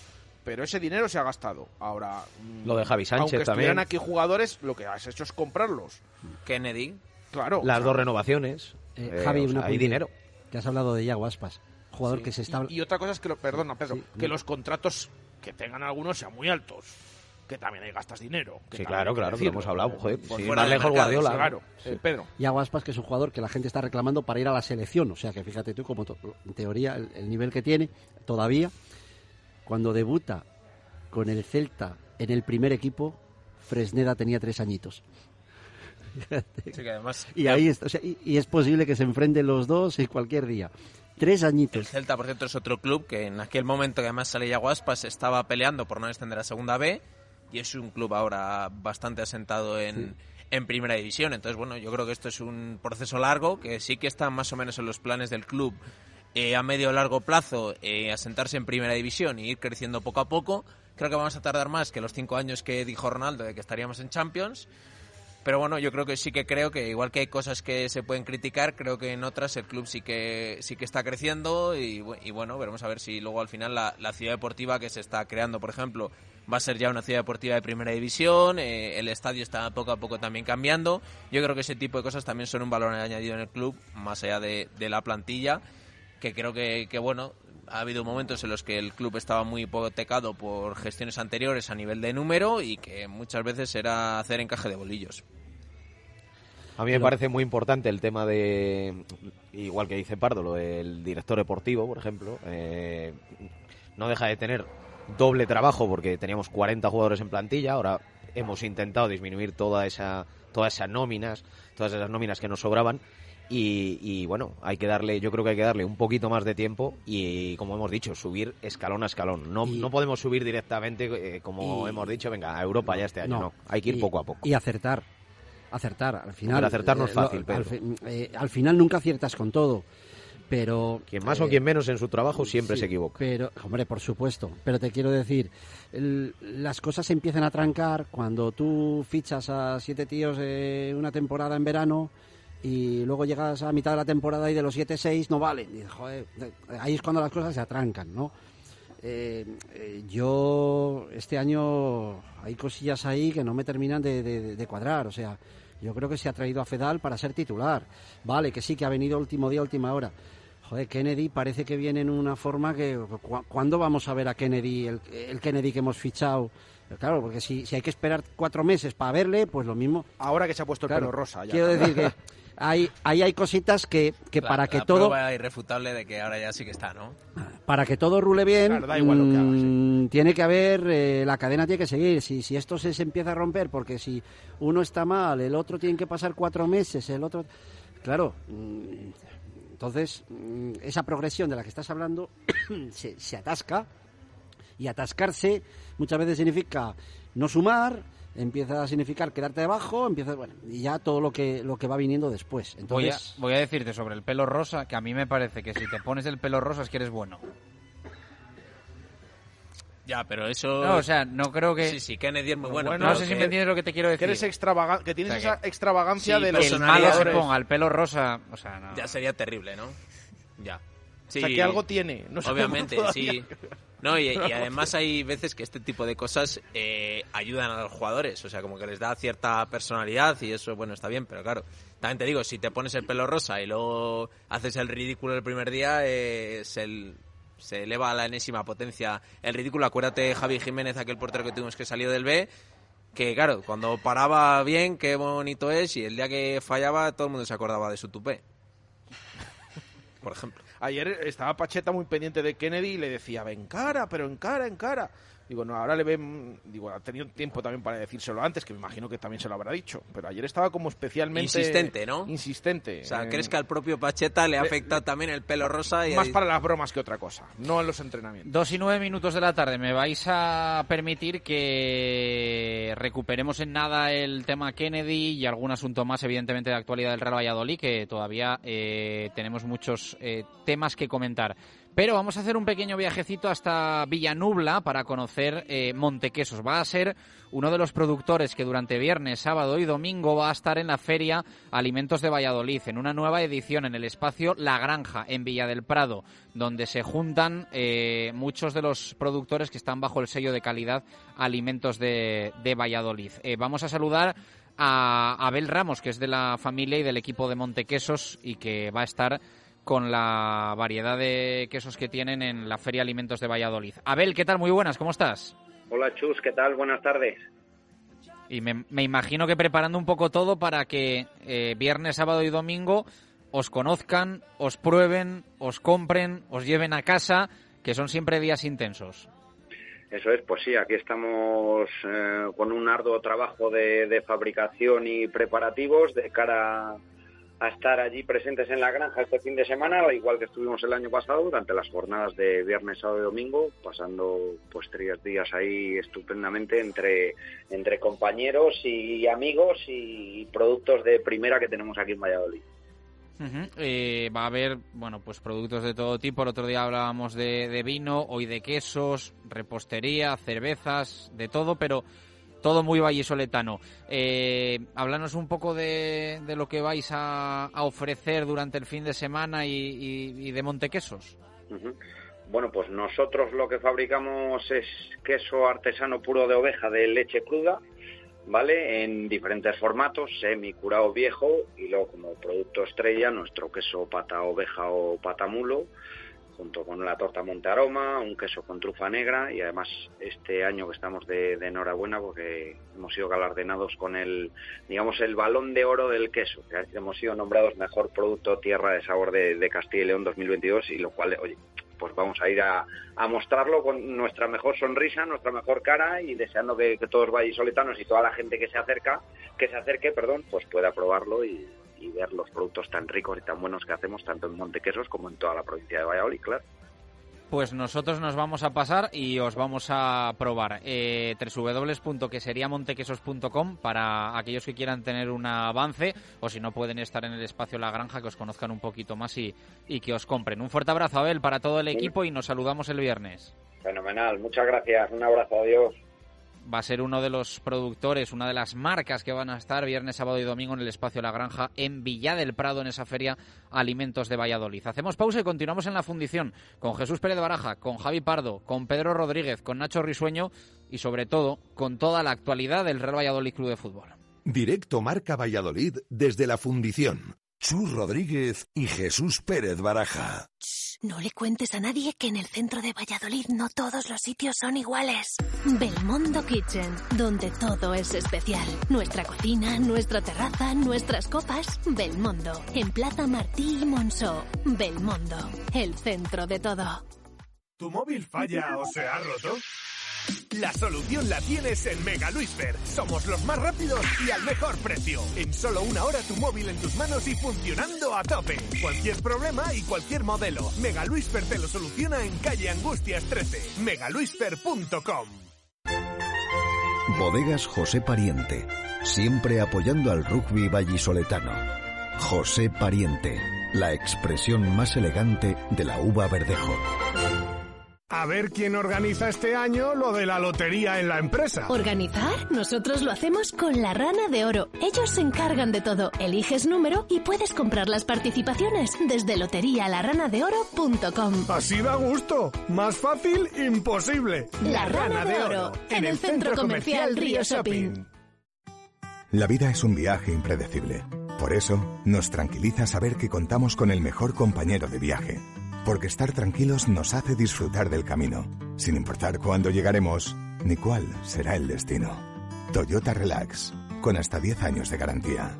Toyota, tu compañero de viaje. Te esperamos en nuestro centro oficial Toyota Valladolid en Avenida de Burgos número 39. Ahora con la Forza 125 puedes tenerlo todo, todo el equipamiento, toda la potencia y todo el carácter de un scooter GT Premium con 5 años de garantía y la mejor financiación. Con la Forza 125 ahorrarás tiempo y dinero. Visítanos en Moto Extremo, concesionario oficial Honda en Valladolid, Avenida Burgos 98, Moto Extremo. A la ribera del Duero existe un lugar donde podrás disfrutar de los mejores pinchos de lechazo hechos con brasa de sarmiento de la zona y a tan solo 10 minutos de Valladolid. Hostal ideal en Tudela de Duero. Ven a probar nuestros pinchos de lechazo los fines de semana y a diario un menú de cocina castellana por 12 euros que te chuparás los dedos. Hostal Restaurante Ideal, Carretera Vieja de Soria 7, junto al puente, Tudela de Duero. Disponemos de servicio de habitaciones. Directo Marca Valladolid desde la Fundición. Chus Rodríguez y Jesús Pérez Baraja. Dos y quince minutos de la tarde, directo Marca Valladolid de miércoles desde la Fundición, Avenida de Salamanca, animándose como todos los días este amplio espacio para comer, para cenar, para celebrar cumples, para venir con familia, pareja, amigos, con los niños, con los peques. En fin, eh, cualquier día y a cualquier hora. Con Baraja, con Pedro, con Nacho Risueño y con Javi Pardo. A eso de y 25 y media nos hemos puesto a hablar de los internacionales, de Fresneda. Nos han dado las 2 y 15 minutos de la tarde en este directo Marca Valladolid de, miércoles. Eh, por cerrar el tema de los internacionales, eh, claro, estamos hablando de cuatro jugadores, ¿no, Baraja? Eh, los cuatro muy importantes para Pacheta y los cuatro, excepto Plata, que no por una buena noticia, vienen de jugar ayer. El Yamik, bueno, el Yamik no jugó ayer, hay que decirlo. Eh, sí que jugó un primer partido con un punto de clandestinidad frente a Madagascar, que jugó Marruecos al margen de los anunciados frente a Chile y Paraguay. Weissman ayer 58 minutos, Fresneda, como decíamos, todo.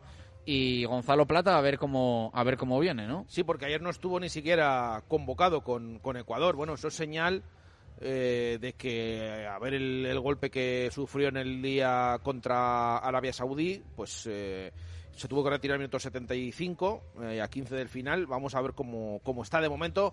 No se, han, no se han incorporado ninguno con el grupo y esos minutos que has comentado, ayer Weisman en el 58 se retiró ganando 0-1 Israel, luego le, remontaron y el Yamik ayer no, no tuvo esos minutos y sí Fresneda como hemos dicho. Con Pacheta hemos visto, eh, Javi, Nacho, Pedro, de todo en cuanto a la gestión de un regreso de ventana internacional.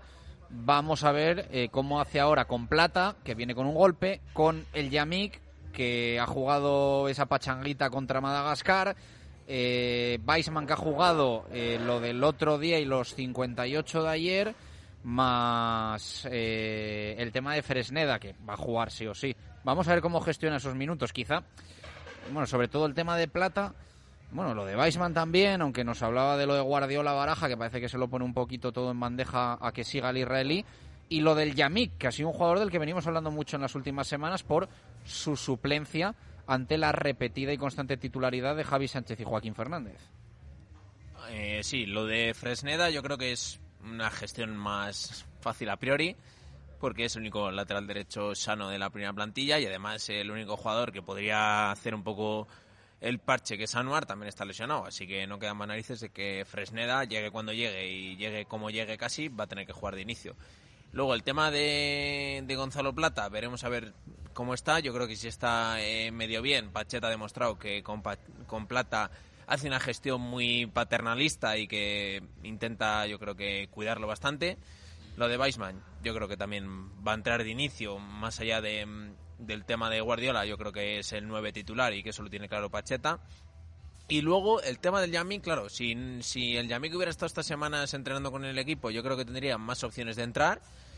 Pero claro, se van a sumar un poco que ahora mismo no estaba siendo titular, que los dos últimos partidos ha estado en el banquillo y que encima esta semana ha estado 10 días también eh, fuera. Entonces yo creo que se va a juntar un poco una cosa con la otra y yo creo que es la gestión un poco más eh, complicada que tiene que hacer eh, Pacheta. Lo del tema de los centrales, que claro, tampoco el rendimiento del equipo, no sé si le invita más a cambiarlo o a no cambiarlo. Claro, si nos fijamos en los resultados un poco, el tema de yo creo el gol, por ejemplo, el último día del Cádiz, el, el porcentaje de culpa es ampliamente para Senjo, tampoco creo que los centrales tengan una, una culpabilidad ahí y entonces yo creo que, que el tema del Yamik sí que es donde veo que puede haber más, más, más opciones de que tanto de que no juegue como de que juegue. Es que de hecho casi eh, por una cuestión de entrenamientos, de tal, eh, como dices tú, igual evitando el resultado, el rendimiento, esas últimas jugadas de los dos partidos, o sea, invitaría casi más a pensar en una suplencia del Yamik este sábado que en el anterior partido frente al Cádiz, en el que él venía entrenando normal, trabajando normal, y claro, ahora es cuando se ha perdido eh, semana y media de trabajo por estar con Marruecos. A mí lo del otro día contra el Cádiz, mm, A ti yo sigo todos, ¿eh? sorprendido. Sí, a ti y a pero, todos, pero puedes decir, bueno, en Girona tal, pero bueno, ya lo, ya lo expliqué. Vienen Sí, de porque hacer un cuando, partido bueno cuando el Yamik, cuando el. Yamik no ha jugado es porque siempre había algo. O había selección, Claro. o había molestia, o había lesión. Pero siempre te quedaba un poco esa sensación de que era el central preferido de Pacheta. Claro. Y el otro día, claro. Es que al final tú Mm. puedes pensar, em, bueno, el día de la- del Girona no los quita porque vienen de hacer un par ¿Cómo los voy a quitar? Porque vienen de hacer un buen partido. Eh, pero después eh, fallan en eh, varios momentos el día del Girona. ¿Cómo los voy a quitar? Porque eh, es matarles. Joder, entonces no, nunca juega el Yamik, que es para mí el mejor central. Entonces el otro día yo contra el Cádiz yo no lo entendí realmente. Y esta semana que puedes entender, bueno, viene de, de la selección, a ver cómo está, vamos a ver qué hace. Lo mismo pues eh, es titular el sábado. Ya Claro, veremos. también era ese juego en amistoso en el que el rendimiento de los centrales tampoco ha sido demasiado bueno, sin estar tampoco relacionados demasiado con los goles, tampoco yo creo que haya dejado muchas buenas sensaciones el equipo. Por lo tanto, yo creo que, que ahí puede hacer cualquier cosa Pacheta, pero sí que estoy con vosotros en que parecía un poco el, el preferido, un poco por delante de los otros dos. Y parece que en las dos últimas semanas es verdad que el, día del Sevilla yo vi a Pacheta le vi muy cabreado con, con la actitud del Yamid, con el cambio, cuando se da ese golpe, luego se tira al suelo, le pierden un córner, luego parece que se recupera y otra carrera en la que tampoco puede seguir. Bueno, no sé, yo creo que, que igual por ahí ha visto que Javi Sánchez y Joaquín le estaban dando un rendimiento más o menos óptimo y que le dan más fiabilidad. No sé, tampoco entiendo muy bien que no juegue, pero Yo por mi parte creo que con Weisman está claro que, que va a jugar, eh, aparte del tema de Guardiola. Eh, con el Yamik, al no estar en dinámica de grupo y con lo mal que estamos haciendo los duelos aéreos y demás, eh, para el tema estrategia, BPs y demás, yo creo que debería repetir centrales en caso de que se pueda, o bien eh, sacar a Fedal. Y eh, en el lateral derecho es obvio que, va a jugar Fresneda, y por el tema de plata, vamos a ver cómo llega. Aparte hay que tener en cuenta que mínimo son 11 horas de vuelo, más la vuelta para acá, desde Madrid. No porque mm, al final lo que han hecho estas elecciones, o sea, no, ha no han jugado en Sudamérica. Lo que han hecho estas elecciones, eh, eh, Ecuador Ah, ha jugó en jugado Alemania, es verdad. En Alemania, en Alemania sí, es ayer, o sea que están relativamente. De Claro, hecho, hoy claro, podrían estar, Claro, estar bueno, al claro, ahí. entrenamiento. O sea que Ajá. otras veces esto del viaje es verdad que eh, puedes decir, bueno, tienen más excusa porque viene tal. Mm, han jugado en Alemania y, el otro- y Ecuador jugó en Murcia el anterior partido, o sea que no ha tenido mucho viaje. De todas maneras, cuando son las 11 horas de viaje, es el mismo viaje para ir para allá y cuando llega allí sí que juegan con las selecciones. Es lo mismo. Entonces, resulta Sí, que bueno, cuando- pero te pegas tus dos partidos. y Hombre, viaje pero entrena, entrena en las mismas condiciones que el resto de convocados por la selección. Ya, Yo lo que lo que, lo que vengo a exponer es que al final. Javi Sánchez y y Joaquín llevan no sé si seis entrenamientos o siete entrenamientos que él Yamik no ha completado Ya. con el con el resto de los compañeros. Eh, hombre, el, el trabajo de Pacheta, Yamik se le tiene que conocer de memoria, no es un jugador recién llegado, es verdad todo lo que estás diciendo, pero es un jugador que debería tener una entrada en dinámica de grupo muy rápida. Sí, sí, sí, sí, en eso Mm, estoy, en eso estoy de No. acuerdo. Pero que me parecería Eh, más justificable ya, una ya. ausencia el sábado en Getafe que el anterior el viernes frente al Cádiz. Vamos a ver cómo hace, Yo es cómo que- lleva esto Pacheta. No sé hasta qué punto, no sé, es que no tengo ni idea hasta qué punto el Yamik se va a jugar en función de sus titularidades en el Real Valladolid el Mundial de Qatar. No lo sé. No lo sé. Está Viene nuevo dices. seleccionador en Marruecos, ha estado en esta última ventana. Eh, lo del Yamik es raro en el tema selección porque hay que recordar que la Copa de África, o sea, yo creo que es la única convocatoria que el Yamik se ha perdido de Marruecos, va a todo, llega a la Copa de África y le dejan fuera. O sea, Que nos vino muy bien, pero sí, bueno, que en, en clave jugador, pues. es que a todo, le, le habían llamado a, la- a todas las anteriores y a todas las siguientes. Llega a la Copa de África y no le llaman. Me- a mí me Yo sorprendió quiero muchísimo. Pensar, quiero pensar que si ahora encima no ha jugado los últimos partidos en el Real Valladolid y ha ido convocado, quiero pensar que a poco que juegue ahora, Tampoco pero claro, tampoco sabemos, claro. claro, tampoco sabemos. También nos decía el otro día el compañero Luis Molinero que al final ahora han cambiado de seleccionador, sí que es cierto que mantiene, el- pero que han vuelto jugadores también, también en defensa, que antes con el otro seleccionador estaban enfrentados y no iban. Es verdad que a los centrales no los ha tocado el seleccionador de Marruecos. Es decir, han jugado dos, los dos partidos. Y luego esa pachanga que ha habido previa contra Madagascar sí que jugó el Yamik. Pero es pachanga rollo, o sea, pues igual que la selección española, medio a puerta cerrada un día, pasaba por Partido allí... entrenamiento. Como si pasaba, contra promesas, vamos. pasaba por allí la, la selección del Ártico y... Anda, una selección. Y, y los Vamos a ponen ahí a jugar. ¿sabes? Claro, por eso quiero decir que tampoco el Yamik parece que sea de titular ni de los preferidos del seleccionador. Entonces puede estar ahí en, entre esa línea entre salir o entrar. y en función del resto de competencia que tenga. Eh, Es decir, que si el que, el que esté, el que el entrenador diga o el Yamico este, pues depende ese este también como esté o que se lesione alguno, o sea, está un poquito ahí a lo mejor en la cuerda floja. Eh, bueno, eh, hombre, lo que está claro es que no jugar no le beneficiará nada. Eso, eso está claro, eso está claro. En cualquier caso, respecto a lo que hablabais antes, yo mm, no entiendo muy bien la pareja de centrales. A mí, personalmente, siento si soy un poco duro, pero a mí me parece que actualmente la pareja de centrales del Real Valladolid está un peldañito por abajo del nivel que pide la primera división para ser solvente. Pues estoy bastante de acuerdo contigo, Pedro, sin que sirva de, de precedente. Creo que ahí estamos un poco justos y que va a depender mucho de que recuperemos al mejor Fedal y al mejor el Yamik. Es más, yo creo que, que ese tipo de posiciones me pasa también con la portería. Creo que o Asenjo recupera no ya su prime, porque es obvio que ya es un jugador de 33 años, pero un buen Asenjo, o yo creo que que nos, o sea, que Masip va muy justo para la primera división. Entonces yo creo que en ese tipo de puestos es, es importante que, mm, que los que vienen, venían a ser titulares, e incluso por momentos podría parecerlo también Escudero, que, estén bien igual que Plata o Kennedy. Yo creo que el Valladolid es un equipo que es verdad que al final ha hecho una plantilla aseada, pero que creo que depende mucho de que Kennedy esté bien, de que Plata esté bien, de que Weisman esté bien, desde que los centrales estén en seguridad y de que Asenjo esté bien. En el centro del campo sí que veo que hay un nivel más parejo, eh, puede entrar Monchu, salir Roque, entrar Quique. Eh, bueno, yo creo que ahí puede haber más opciones, entrar Aguado, pero creo que en las posiciones que he dicho, los tres de arriba, la portería y los centrales son fundamental. Yo te apuntaría una cosa. En mi opinión, la plantilla es justita que se convierte en aseada si todos esos están bien. O sea, no aseada y luego a ver si están bien, sino justa y si esos están bien pasa a ser aseada. Eh, es lo que es mi opinión. Eh, una cosita de Asenjo. Eh, me da un poquito, bueno, me da un poquito pena, claro, fue el que, el, el que tuvo el último error y el que se llevó todos los palos.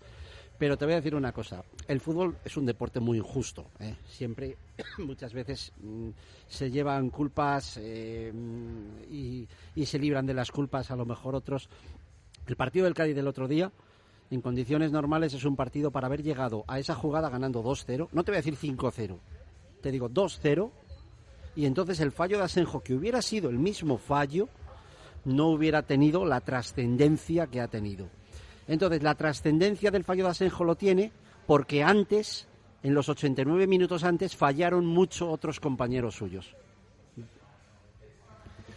Lo, es la parte que negativa pasa- de ser portero. Lo claro. que Ya, ya, ya. pasa que es un fallo muy gordo. Que sí, que sí. Y yo soy el primero Pero- que dice que otros partidos también han parado. Pero en Lo que pasa es que 2-0 ha alternado fallos. Hubiera sido el mismo El fallo. otro día solo tuvo ese fallo, o sea, no tuvo paradas de, de mérito. También es verdad porque el Cádiz no llegó tanto. Pero bueno. Pero que Es un partido en el que se falló mucho en una línea de ataque donde a ese rival que, que es que, mm, bueno, yo creo que el Cádiz, bueno, pues eh, a- al mismo nivel que ciertos equipos, que muchos equipos de la segunda división del año pasado, no mejor, o sea, no más nivel que, que muchos más, equipos de eh, segunda. El Cádiz, estando todos bien, va justito. Sí, sí, correcto. Entonces, ante un nivel, yo Mirábamos diría la que... alineación y yo digo, ninguno, creo que ninguno jugaría titular en el Real Valladolid. Correcto. Entonces, a un nivel paupérrimo, es un equipo que le El tendrías que ir ganando 2-0. ¿Tú crees que si te dan en agosto a Ledesma o a Senjo, dices Ah, no, no, Ledesma? eso no. Pero si Ah. estuviese Pero ahora Ledesma, día, sí. Claro, después, de, después de ese partido. ¿no? ¿no? Además, me atrevo a decir que Jesús Pérez de Baraja lo ha contado en más de una ocasión, que es el típico portero que a Pacheta le hace Sí, gracia. sí, sí, Sí, sí. ¿A que sí? Sí. Estoy de acuerdo, sí. Un así. descerebrado. Tiene, tiene que estar Pacheta ahora flipando con, con, con- con lo de Caro en Burgos, vamos. Que bueno, esto que le gustaba y tal, ahora que no le mete ni un solo gol, estos porteros que ha tenido ya en más de un más de un equipo, así, así, con esa cara de Pacheta, que no lo pueden ver los oyentes, pero estamos poniendo esa cara de Pacheta así, así. Estará pensando así. Yo en el tema de los centrales no tengo tan claro como Javi que vayan a cambiar los dos. Yo creo que Javi Sánchez, eh, manteniendo el nivel, No, no, yo no tengo claro que vayan a cambiar. Pienso que si los dos están en su prime, son los titulares. Ah, vale, ok. Yo Esto en- del Prime para la gente no moderna, ¿puedes por favor traducirlo al castellano? En- que yo más o menos, sí, pues evidentemente, que si están te- en, te en- capto. ¿eh? en su mejor momento, o sea, su mejor eh, nivel competitivo, son titulares. yo me, yo me Prime, quedaría esto con... Me, me suena más a Twitch, a suscripción. No, además me, me gusta que me puntualice Chus porque no me gusta tampoco mucho eh, hablar solo a base de anglicismos, así que bien. Su- si están en su mejor nivel, creo que los dos mejores son los Mejor así, marroquíes. mejor así, que tenemos un- Ay, me- una audiencia que también... Me acabo de acordar que luego tendrás frase, ¿no? Algo encontraremos por ahí. Pero queda, para eso queda tertulia todavía. Y luego en la portería estuvimos debatiendo la semana pasada si había que hacer el cambio o no. Yo tenía mis dudas y bueno, pues ahora ya están resueltas porque va a tener que jugar Masip y vamos a ver Masip qué partido hace con el Getafe y a ver cómo gestionas eso a partir de ahí, si es que lo hace bien. Dos y 30 minutos de la tarde. Vamos a hacer una pausa. Estamos en la fundición directo Marca Valladolid de miércoles. Nos quedan 29 minutos de programa. A la vuelta os pregunto por uno de los temas que eh, cuando esta semana nos hemos puesto a analizar situaciones de actualidad en el Real Valladolid han eh, provocado más debate e intercambio de opiniones. Lo de Álvaro Aguado, tanto su suplencia como su atascada renovación. A la vuelta. Directo Marca Valladolid desde la fundición. Chus Rodríguez y Jesús Pérez Baraja. ¿Cuál es el plan que nunca falla en Valladolid? Unos bolos en Bowling Zul. Pícate con tus amigos, con tus compañeros de trabajo o con tu suegro. El buen ambiente y las risas están garantizadas. Abierto todos los días a partir de las 5 de la tarde. Estamos en la avenida de Salamanca 110, junto a la fundición Bowling Zul. Ambiente cultural con una variada oferta gastronómica y donde poder comer o cenar exquisitos platos entre eventos y conciertos en un maravilloso patio interior y en el centro histórico de Valladolid. Si esto es lo que estás buscando, en el Café de Amable lo encontrarás. Café de Amable, en la calle Paraíso 8. Café de Amable, un lugar para descubrir. Llevas tiempo pensando en dar un nuevo aire a tu hogar o a tu empresa. Aplicaciones Álvarez González lo hace por ti. Aplicamos todo tipo de pinturas, decoramos tu hogar o negocio, comunidades, fachadas y tratamientos para suelos. Porque tenemos la seguridad de nuestros 30 años de experiencia, te asesoramos en el 983 55 90 64 o 695 66 19 93. Aplicaciones Álvarez González, tus pintores de confianza. En sesión continua compramos tus teléfonos, tablets, portátiles, consolas y videojuegos o televisiones que ya no uses. Te los pagamos en efectivo y en el momento. O si prefieres puedes empeñarlos y los recuperas cuando quieras. También disponemos de teléfonos seminuevos con garantía a precios increíbles. Conócenos. Sesión continua, calle López de Rueda, esquina Tirso de Molina. 983 26 35 43. Sesión continua. Si no lo vas a utilizar, te lo compramos. Bodega La Nieta, un lugar típico y confortable donde disfrutar de una suculenta comida tradicional. Asados de lechazo de la zona en horno de leña y unos exquisitos chuletones de carne roja. Bodega La Nieta en Fuensaldaña. Maestros en la cocina de siempre. Llega a Valladolid Mega Bazar, un nuevo concepto con más de 2.500 metros cuadrados y lo último en decoración, hogar, jardín, electrónica y mucho más. En Avenida de Salamanca 90 junto a Lidl, Rotonda de la Hispanidad, acceso por vía de servicio. Abierto desde el miércoles 28 de septiembre. Directo Marca Valladolid desde la fundición. Chus Rodríguez y Jesús Pérez Baraja. Dos y 33 minutos de la tarde, directo Marca Valladolid de miércoles. Venga, vamos a lo de Aguado. Javi Pardo, que no sé si tienes opinión eh, peculiar de las tuyas con el tema de, de Aguado, de que ahora mismo sea más secundario que protagonista para Pacheta. Es verdad que han sido poquitas jornadas, pero, pero están ahí.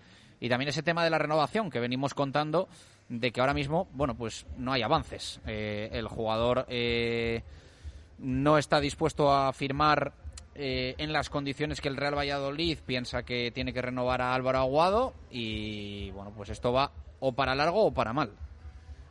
Eh, a ver, lo primero, yo creo que el tema este de la suplencia ahora de Aguado, llevamos muy pocas jornadas, eh, no solo en, en la liga, sino siendo el suplente, eso lo primero. Y luego lo segunda, creo que a la hora de ofrecerle la renovación no va a influir que él eh, sea titular o suplente. Quiero decir, el Valladolid le va a ofrecer la renovación y puede ser más una cuestión de, de términos de hasta dónde valora el Valladolid que tiene que hacer el esfuerzo por Aguado. Eh, también es verdad que es una posición en la que creo que el Valladolid tiene eh, tanto a Quique como a Monchu, como el tema de Ibi Sánchez que te puede jugar eh, por dentro. Creo que no es una posición en la que tenga demasiada urgencia. Eh, obviamente, el caso de Aguado, claro, después de cinco años de contrato, ha jugado un año bien.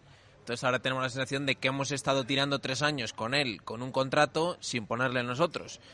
Pero claro, también hay que hacer la reflexión que de momento Álvaro Aguado eh, solo ha jugado bien con un entrenador y en un contexto de equipo protagonista, de equipo que iba al ataque. Y él es verdad que, que hizo un muy buen año. De momento en primera le está costando bastante más y yo creo que hace bien el club eh, ofreciendo la renovación, pero poniendo ciertos límites a, las cantidades que le va a dar. Tampoco creo que le puede dar un estatus a Álvaro Aguado de superestrella en el equipo, porque creo que no lo es. Y porque creo que no lo va a ser tampoco. Yo con Álvaro Aguado, desde que el año pasado, cuando eh, irrumpió en el partido de, del Rayo Vallecano en pretemporada, a mí me gustó mucho. Y sí que es verdad que, que llevaba pues cuatro años eh, prácticamente a punto de dejar el fútbol, ¿no? Eh, el, el, último año con ningún entrenador había jugado. Entonces, bueno, eh, no sé si se puede decir que, deba algo al club, por así decirlo, pero eh, igual que no hay que volverse locos con él, yo creo que el club tampoco puede dejarle marchar así por así. O sea, eh, ahora mismo, por ejemplo, tiene más rol de suplente porque Monchu está jugando bien, porque Quique, que el otro día le tiró un piropo, no recuerdo en qué medio, eh, Pacheta dijo que estaba ahora mismo en rendimiento entre los 10 entre los 10 o 12 mejores centrocampistas de, primera división, algo en, el, en, lo que yo no estoy de acuerdo. Pero eh, sí que es verdad que no hay que volverse locos, como, como ya he dicho, pero que el jugador puede hacer y deshacer lo que él quiera, porque al fin y al cabo es su contrato. Entonces, ¿hasta dónde va a querer tensar la cuerda? Hasta donde quiera el club, también, también hay que hacerlo así. Que luego queda libre y se va a un Getafe, a un, a un Osasuna, a un equipo así, y viene y nos la da con, con pan, pues es lo que hay. Yo creo que es un chaval que mm, nos ha callado la boca muchos el año pasado. Yo creo que somos muchos los que no dábamos un duro por él y, y, el año pasado hizo una temporada de, de, quitarse el sombrero, ¿no? Bueno, con algún altibajo, pero vamos, es imposible mantener también cierto nivel toda la temporada. Y entonces el chico, bueno, pues eh, el chico ha tenido que aguantar aquí varios años en el que parece que no le queríamos, pues ahora él está en su derecho también de decir, bueno, ya veremos ahora si el que quiero seguir soy yo o no. Yo creo que eso es un derecho que además él se lo ha ganado. Y, Estoy de acuerdo con eso. Y, y vamos, por supuesto. Mm, entonces, a partir de ahí, eh, lo que ha dicho Javi también, muchas cosas, mucha razón. Es un jugador que realmente lleva eh, en su currículum un rato bueno, algunos minutos en primera división de, algún partido y poco más. O sea, eh, en primera división, que es cuando, en base a lo que deberíamos estar ahora pensando en renovar el contrato, pues realmente es un jugador que todavía no ha hecho nada ni ha demostrado absolutamente nada y que le queda muchísimo recorrido y que ahora él sí que se ha ganado el derecho a que pudiéramos confiar en él porque porque porque el nivel que ha demostrado el año pasado pues a mí me encantaría ver eh, lo, lo, que puede dar este año y tal. A mí me sí que es verdad que me extraña que bueno, no sé, que tenga más, no sé, que tenga más pretendientes a Guardo que, que, que Weisman, por ejemplo. O sea, me, me extraña que, que haya clubs que, que, que, quieran dar al Aguado un estatus que, que, no lo tiene ni siquiera todavía en el Real Valladolid. Me extraña, yo no digo que sea un farol, ni que no, no lo tendrá, Hombre, lo tendrá, pero seguro si que lo, lo habrá. Si lo está paralizando es por algo. Seguro, seguro. Si finaliza contrato, pero claro, es que cambia mucho la película claro, cuando claro, acabas sí, sí, sí, en 2023 que cuando acabas más adelante. Lo entiendo. Eh, a mí me extraña, eh, yo creo que el Real Valladolid tiene que marcarse una línea coherente de no hacer locura. Claro, lo que no puedes es eh, romper luego esa línea, ¿no? No darle luego a otro lo que no le has dado a Aguado. ¿no? Claro, o sea, hay que saber hay el, que tener el estatus, hay que lo tener que una línea y mantenerlo. Es. Pero lo que sí que quiero decir es una cosa. Y esto ya quiero eh, extenderlo a Aguado y a, y, a, y a, todos los jugadores. A mí lo que no me parece bien es eh, la actitud de, mm, de, de a veces de parte de afición de cuando un jugador no quiere renovar, decir, pues que no juegue, pues a la grada, pues que no hay que sacarle más. Es, a mí eso me parece un- una especie de chantaje en el cual yo no estoy de acuerdo. A mí si Aguado va mañana y dice al Real Valladolid, mirad, que sepáis que yo no voy a renovar porque el 1 de enero voy a fichar por el Getafe de turno, a mí me parece que al menos hasta que el club haya conseguido sus objetivos, o sea, te compro que si estamos salvados cinco mm, partidos antes de liga y no puedes aspirar a nada más, te compro que digas, ya no le pongo porque sé que no va a seguir el año que viene. Vale, pero eh, exceptuando ese escenario, a mí no me parece bien que un club mm, mande a un jugador que tú considerabas válido porque le querías renovar. O sea, tú consideras que es bueno porque el jugador te haya dicho que no quiere seguir, el dejar de contar con él. Es algo que nunca lo he eh, entendido y que no me parecería bien. Yo creo que habría que seguir contando con él hasta el último día, exactamente igual que si renueva, que si no renueva, y que el entrenador tiene que seguir ahí la misma línea. Yo en ese sentido creo que los límites los tiene que poner el club. Sí que es verdad que él puede pedir lo que él quiera, porque como bien dices, se lo ha ganado. Hombre, otra cosa es que le diga a la gente, no, venga, pide cuatro millones de euros. No, no te los van a dar, está claro. Entonces hay que ver hasta dónde el club quiere llegar con él y ver si de verdad nos hace falta en ese centro del campo y a Pacheta le hace falta o no. Por ejemplo, el otro día a mí me hacía falta, a mí me hacían falta piernas cuando quedaban ocho minutos. y sin embargo sacó a Malsa. Bueno, es que pues, eh, el Bueno, habría que ver ese- si tiene más piernas Malsa que Aguado. ¿o no? el otro día se demostró, para mí, Bueno, si Bueno, hubiera salido... no se demostró porque Aguado no ¿Piernas salió, para Nacho. qué? ¿Piernas para qué? ¿Piernas para atacar Ganas, o piernas para ganas defender? no, piernas ya veremos. Eh, el otro día es un cambio que ni has entendido tú por lo que estás diciendo, ni he entendido yo, y yo creo que no hemos entendido casi nadie, y que está ahí en, un, en los marrones, digamos, en los lunares de Pacheta. Es un cambio que muy difícil de entender lo que hizo Pacheta el otro día. Bueno, pues eh, ahí, ahí está. Que tú, Javi, comentaste que, bueno, que una vez visto... No, yo lo dije previamente. Sí.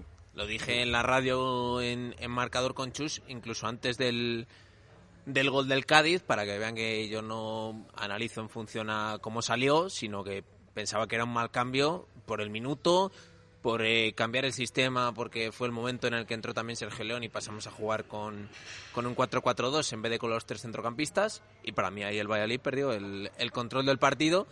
Y es verdad que al final el Cádiz tuvo pocas, pero justo antes del gol de Negredo tiene una de Rubén Sobrino que da un pase atrás. No, es que ahí- Cádiz acabó en, en Eso es, sí, al final yo creo que, que es un, un mal cambio independientemente de que Negredo le cayera el balón al pie o no. Y creo que además, para ver un poco si lo que quería un poco es también eh, empezar a dar minutos a Malsa, pues no era un contexto adecuado para él. Sí que estoy de acuerdo en que creo que tenía que haber salido antes Aguado, que está más hecho a todo y que hubiera sido más natural, entre comillas. Pero creo que todo eso no tiene nada que ver con, con su renovación.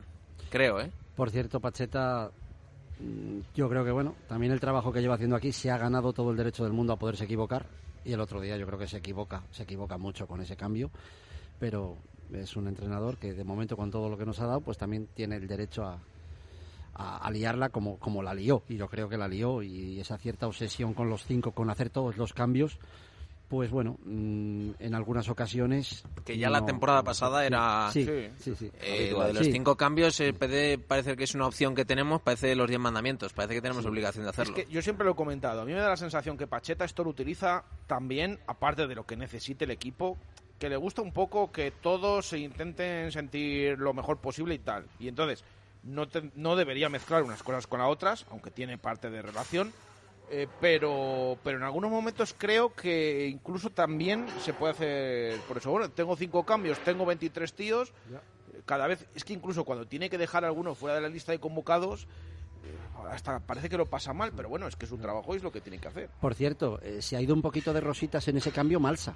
Malsa se ha ido de rositas y también la responsabilidad del jugador que sale, Bueno, un jugador que ya lleva en el Yo club por eso te he dicho. varias Que semanas más piernas que Aguado, no, ¿Vale? más ganas no, desde luego. y un jugador que sale y se le ve eh, completamente perdido, no sabía ni dónde Yo el otro día os estaba escuchando cuando lo de Osasuna, yo no lo pude ver, pero ahí os estaba escuchando es que me y- preocupa más, porque el otro día en el amistoso, yo Mm. de verdad que, que- y ya es algo seguido, que no Pues es claro, días sí. puntualmente Es un un- día. bueno, es que del partido amistoso del otro día no hemos hablado. Evidentemente, eh, hay jugadores que se tomaron la palabra amistoso muy a, muy a pecho, o sea, amistoso, amistoso, es que es amistoso y, y con tanto amistoso se olvidaron de, lo que debería ser un partido de fútbol entre dos equipos profesionales.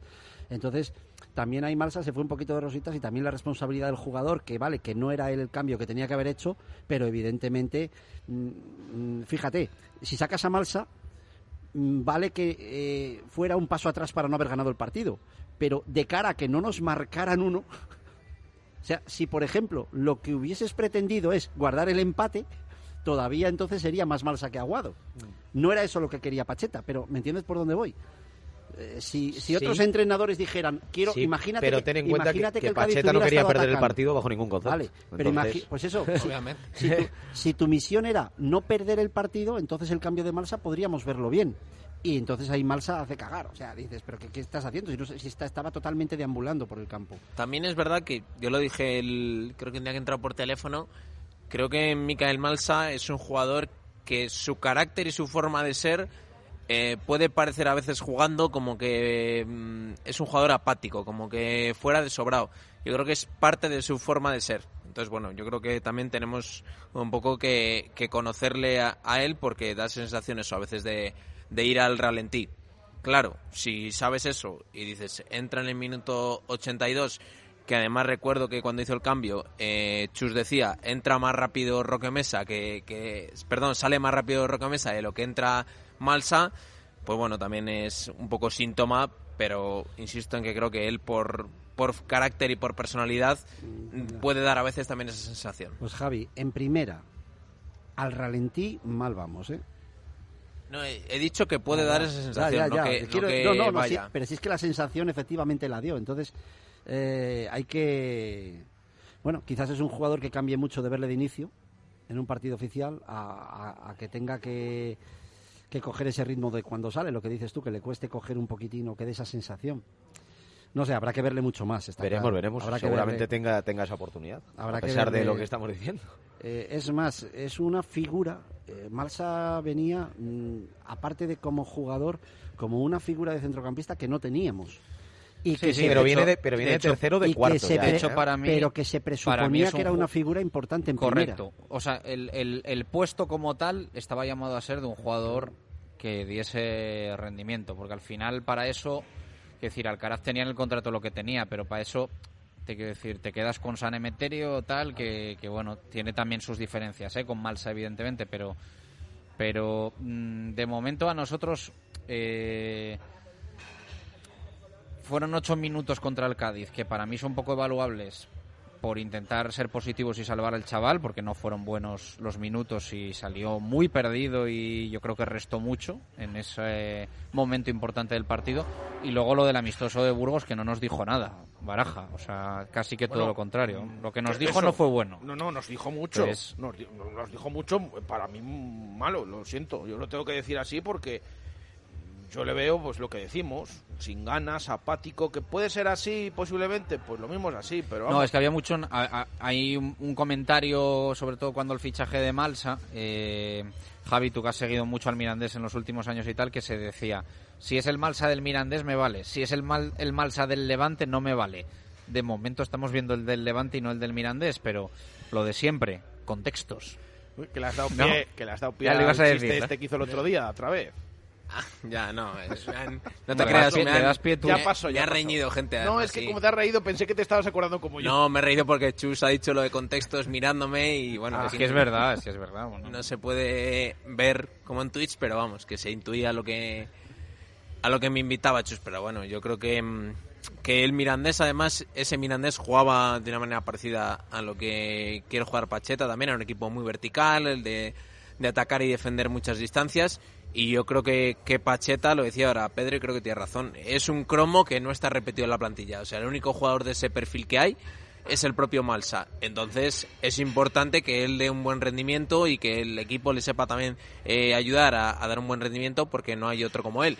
No quiero que lo del otro día sirva de precedente a que pase como la temporada pasada pasaba con, con Fede San Emeterio, que cada vez que decidía Pacheta sacarlo al campo terminábamos perdiendo, porque al final eh, lo que hacía San Emeterio era perderla más que los demás y hacer más faltas que los demás y recuperarla menos que los demás. Así que yo creo que, que bueno, Malsa es un jugador distinto a San Emeterio, creo que tiene mejor pie que él, pero creo que también es importante que él sepa también dónde ha venido y con quién juega rodeado. Aún así creo que es pronto para calificar si hemos encontrado al Mansa del Mirandés, al del Levante. Es también Es que- un, un, un jugador que viene de hacer una pretemporada muy corta, que él, él mismamente lo dijo, de descender con un equipo que a veces a nivel mental tampoco es fácil. Y yo creo que, que poco a poco tiene que ir entrando y encontrando Pacheta su sitio. Pero es que nos jugamos mucho ahí, ¿eh? Nos jugamos mucho porque eh, tú un día, Roque, coge la mala racha y dices, venga, pues pongo a Guado, o pongo a Monchu, o pongo a Quique, o yo qué sé. Pero mm, no está Escudero, pongo a Olaza, pongo tal. Pero es que me voy a ir dentro de dos semanas, o sea, voy a avanzar un poco en el tiempo. Valladolid-Betis. Tú ves ese partido y ese partido, eh, ese partido, un Real Valladolid en primera división, tú fichas a un tío como Malsa y es para, para jugar. Bueno, Malsa está para muchas cosas. Sí, sí, está no, pero- para buscar algo diferente en un partido Pero no, puntual, no, yo te pongo ese para ejemplo de cerrar inicio. partidos. Yo te pongo de inicio. O sea, Eh, tú el Valladolid, ¿quieres hacer algo contra el Betis? Cosa dificilísima, porque es un partido que lo tienes mm, muy negro. Y, y es para tener esa figura. Yo me atrevo a equipo. decir que la figura si- Malsa si es sale la mal- figura, no Malsa. Es una irresponsabilidad no traerla, incluso si tienes una bofetada de entrenador y el que llega se encuentra con todos jugadores del mismo de- perfil. del, mis- del, del perfil hechos para el anterior entrenador. Pues eso, es que si te sale mal, De no hecho, hay yo otro. le, yo Es le que no doy hay otro. mucho valor a que la plantilla muchas veces tenga esa compensación de lo que pueda pasar. También sonaron tres antes que él. Estuvo Escalante, que era el mismo perfil, y otros dos jugadores que no sé si llegó a, a cuajarse o no. Bueno, o sea, pone, Fran siempre pone el ejemplo también de centrocampista y Renato Tapia, pero bueno, que fue, pre- fue preguntar preguntar pues como si en cuanto le dice Celta no, que no sale, ya está. Es que O sea, el estamos Celta hablando- filtró, es que nos ha preguntado al Valladolid por Renato Claro, Tapia y esto ya, ya llegó el tu- no Renato Tapia y el, el- el Celta y el Real Valladolid negocian por Renato Tapia, o sea que no, que o sea, solo el Valladolid preguntó eh, disposición, coste, precio, Me lo imagino dijeron. que está complicado. Sí, sí, este no y le sale. 10 dijeron- millones. Bueno, hasta y luego. el Valladolid dijo, bueno, muchas gracias. Y a los Javi, cuatro días se publicó. Cuando hablábamos antes de subir un poquito el nivel, con todos mis respetos a Malsa Claro, y a pero todo, estamos hablando de, cuando, de varios peldaños, lo que vas a decir, Cuando Pedro. hablamos de subir un poquito el nivel, es poder tener un día eh, esa capacidad de poder tener un jugador como Renato Tapia, de poder tener un jugador... Sí, pero es que tienes que fichar igual al Renato Tapia pre-Celta, no al que ya ha jugado una temporada en el Celta, Que ya, claro. ya, ya, sí. Es que es lo que digo yo a veces, claro, suelen ser apuestas, jugadores de Totalmente, talento. tú para tienes eso que tienes invertir encontrar antes al jugador también. que te puedes permitir. Claro.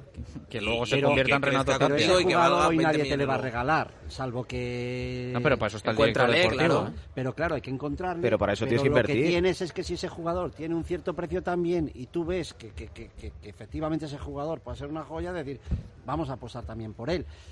Eh, claro, tú te quieres bajar muchos peldaños a que ese jugador sea tan tan desconocido que, te cueste cuatro duros y le puedas con el tiempo. Pues sí, eh, para eso tienes también un equipo filial y tal. Pero el Real Valladolid debería tener una capacidad económica un poquito superior para poder traer jugadores pre-Celta. Pues bueno, pues pre-Celta, vale. Pero, pero eso es un poquito lo que nos está diferenciando a la plantilla del Real Valladolid de, de- de- de otras que tampoco son el Madrid, el Barcelona, ni mucho menos de- por el estilo.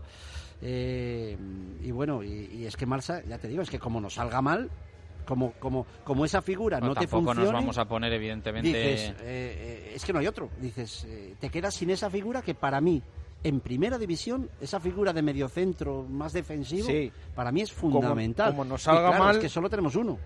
Solo tenemos uno, pero no lo estamos utilizando. No, no, claro, y encima ahora, pues eso, solo tenemos uno Para y de un momento parece que no está funcionando como para ser titular.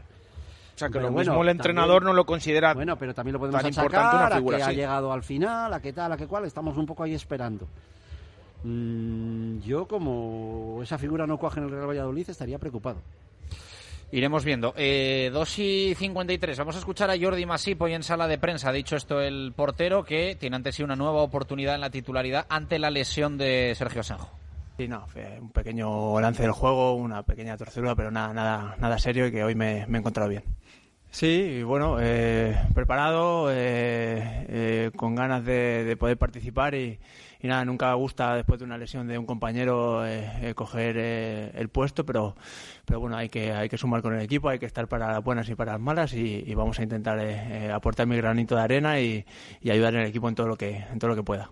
Bueno, con naturalidad, ¿no? Y al final el míster decide, son situaciones que, que son los místeres los que tienen que decidir y bueno, entiendo que, que Sergio tuvo una lesión también imprevista y, y, que era normal que volviera a la portería y bueno, son situaciones que los porteros necesitamos confianza, necesitamos jugar y, y es todo entendible. Eh, no lo sé, como bien dicen, no es pregunta para mí, pero no, no lo sé. Eh, sinceramente, yo intento estar preparado por todo lo que pueda surgir y lo que pueda, lo que pueda acontecer a mi, a mi manera y, nada más. Simplemente estoy preparado, entreno y, luego el míster es el que, el que decide. No, son cosas que, situaciones que, que, que, suceden, ¿no? Y al final los porteros sabemos que se ven nuestros errores más que, que de, otro, de otras posiciones y, nada, yo creo que es, son cosas que suceden, que nos pasan a los porteros y que, se ven mucho, pero que, que realmente Sergio está trabajando muy bien, ha encajado muy bien en el equipo, es un tío de puta madre, un gran portero con un bagaje extraordinario fuera de aquí y además eh, salió de aquí, o sea que Sergio es un portero que nos puede aportar muchísimo todavía. Por supuesto, en defensa y en todo el equipo, tenemos confianza máxima en todos los jugadores que dispone la plantilla y, y estamos eh, a, su, a su entera disposición y estamos eh, convencidos de que el equipo pues, va a dar un pasito adelante y vamos a estar ahí peleando por todo. No, desde luego que tenemos que seguir exigiéndonos, ¿no? Como lo hemos hecho desde el inicio. Hemos tenido un inicio complicado, pero nos ha servido para, para entender dónde estamos, en qué liga estamos y, lo que nos jugamos cada partido. Y por lo tanto, ahora toca, pues eso, agarrarse los machos y tirar para adelante y, y dar la mejor versión de todos. Intentar eh, empezar a sumar desde ya. Bueno, sí, es cierto, ¿no? Que hemos eh, tenido mucho el balón, hemos dominado bastante a los, a los rivales, hemos tenido nuestras ocasiones, no hemos sido contundentes eh, en nuestras áreas, pero eh, estamos trabajando en ello. Realmente en la parte defensiva sabemos qué cosas tenemos que hacer, tenemos que ser contundentes, prácticos y no, no complicarnos mucho la vida y, y bueno, se trata de hacer un, un, trabajo en equipo, ¿no? Empieza todo desde la presión desde arriba y, todo acaba atrás. Por lo tanto, hacerlo todos juntos e intentar que, que, el rival tenga poquito el balón, que tenerlo nosotros y, y, así pues estar poco rato en nuestro área. Bueno, eh, es cierto que el míster nos lo pide, son cosas que, el míster siempre nos ha dicho, que seamos valientes, que arriesguemos y, y él siempre nos va a respaldar y, así ha sido, ¿no? Por lo tanto, eh, lo trabajamos con Santi cada semana, intentamos eh, intentar eh, reproducir esas situaciones que se pueden dar en los partidos y trabajarlas y es eh, repetirlas, repetirlas para ir cogiendo cada vez más confianza. Sí, eh, siempre lo he dicho. Álvaro es un portero con unas condiciones innatas, que es un portero eh, que está trabajando muy bien, que tiene muchas ganas de aprender, que, que escucha, que pregunta, que, que, se empapa de todo lo que puede aprender en el primer equipo y está evolucionando muy bien. Tiene una carrera por delante prometedora, es un portero muy joven y que tiene una proyección eh, muy buena. Eh, a mí me encantaría, desde luego, ¿no? Por la amistad que tengo con él y por las condiciones que veo que tiene, por supuesto que puede llegar a serlo. Sí, es uno de los peligros que tiene el Getafe, tiene, tiene más jugadores, tiene a Borja, tiene a Jaime Mata, tiene jugadores muy peligrosos y, y conocemos a, a, varios de ellos que han estado aquí con nosotros y sabemos que son peligrosos, que te pueden meter un gol en, en cualquier jugada y, y vamos a intentar vigilarlos. Corre, Juan, venga, que nos vamos a quedar sin alguna cosa. Ya voy, ya voy. Vamos, Juanito. Ya es otra vez la Feria de Alimentos de Valladolid y habrá mucha más variedad de empresas y productos buenísimos. Y esta vez no me quiero quedar sin alguno como el año pasado. 30 de septiembre, 1 y 2 de octubre, Feria de Alimentos de Valladolid. Los mejores alimentos de Valladolid juntos en un mismo espacio y al mejor precio. Y degustaciones y talleres infantiles. Espacio La Granja, junto al Parque Cortes de Castilla y León. Diputación de Valladolid.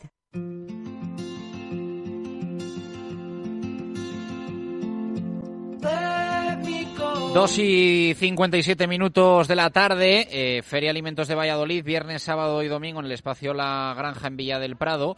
Eh, vino, queso, repostería, aceite y también cerveza artesana, como no, y exquisita, la que preparan en el secreto del abad Julio Ortega y Roberto Fernández. Eh, Julio, ¿qué tal? Buenas tardes, ¿cómo estás? Hola, muy buenas tardes. Pues muy bien, aquí escuchándosos. Y buena oportunidad, ¿no?, para dársela a conocer a los vallisoletanos y a todos los que os visiten en el espacio La Granja este próximo fin de semana? Por supuesto, allí estaremos un poco apoyando a que es lo que es la marca Alimentos de Valladolid, que tiene aquí en, en difusión en lo que la Diputación, la Diputación y, y, con los productos yo creo que mejor que se hacen en Valladolid, ¿no? De muy buena calidad. Uh -huh. eh, una buena oportunidad, ¿no? Para vosotros para, eh, bueno, eh, acoger, recibir y dar a conocer a, en muchas ocasiones, un nuevo público vuestra vuestra cerveza artesana. Sí, por supuesto. Ten en cuenta que ahora mismo, pues en, sobre todo en el mundillo este que estamos viviendo de, la, de toda esta cerveza industrial, con las promociones que están haciendo, es muy difícil darse a conocer y tener pues un producto pues un poquito más caro de lo habitual, pero con mucha mayor calidad. con lo cual estas, estos eventos, estas acciones que hace en este caso Alimentos de Valladolid nos acercan mucho al público, eh, independientemente de que no tengamos nuestros, nuestros sectores de marketing y, demás. Eh, a vosotros en particular, eh, a diferencia de otros productores de alimentos de Valladolid, se os puede disfrutar en casa y también in situ, ¿no? tenéis local abierto todas las tardes para conoceros. Sí, correcto, ¿no? Hace nada, llevamos desde diciembre con un local nuevo en Valladolid, nos trasladamos de lo que era el polo de Portillo, donde nacimos inicialmente, también con la ayuda de la Diputación, y hemos abierto ahí en el barrio de La Vitoria, en la calle Júpiter número 15, un pequeño local con la fábrica anexo, lo que se llama ahora un brew una cosa que está muy de moda en, el tema de la cerveza artesana, en el cual pues puedes ver un poco la elaboración de la cerveza y aparte de gustarla in situ, sí.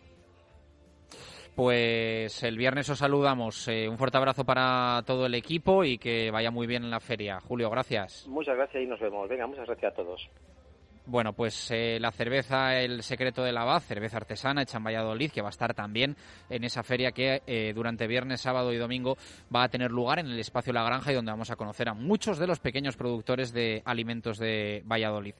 nos despedimos. Jesús Pérez Baraja, desde la fundición, esta tarde Universo Arbitral con ese homenaje que, van a tener los compañeros también a Teo Hernández, al que nos sumamos, y volvemos mañana que tenemos rueda de prensa de, de Pacheta en esa previa del partido del sábado. Mañana más. Gracias por estar ahí, un abrazo, adiós.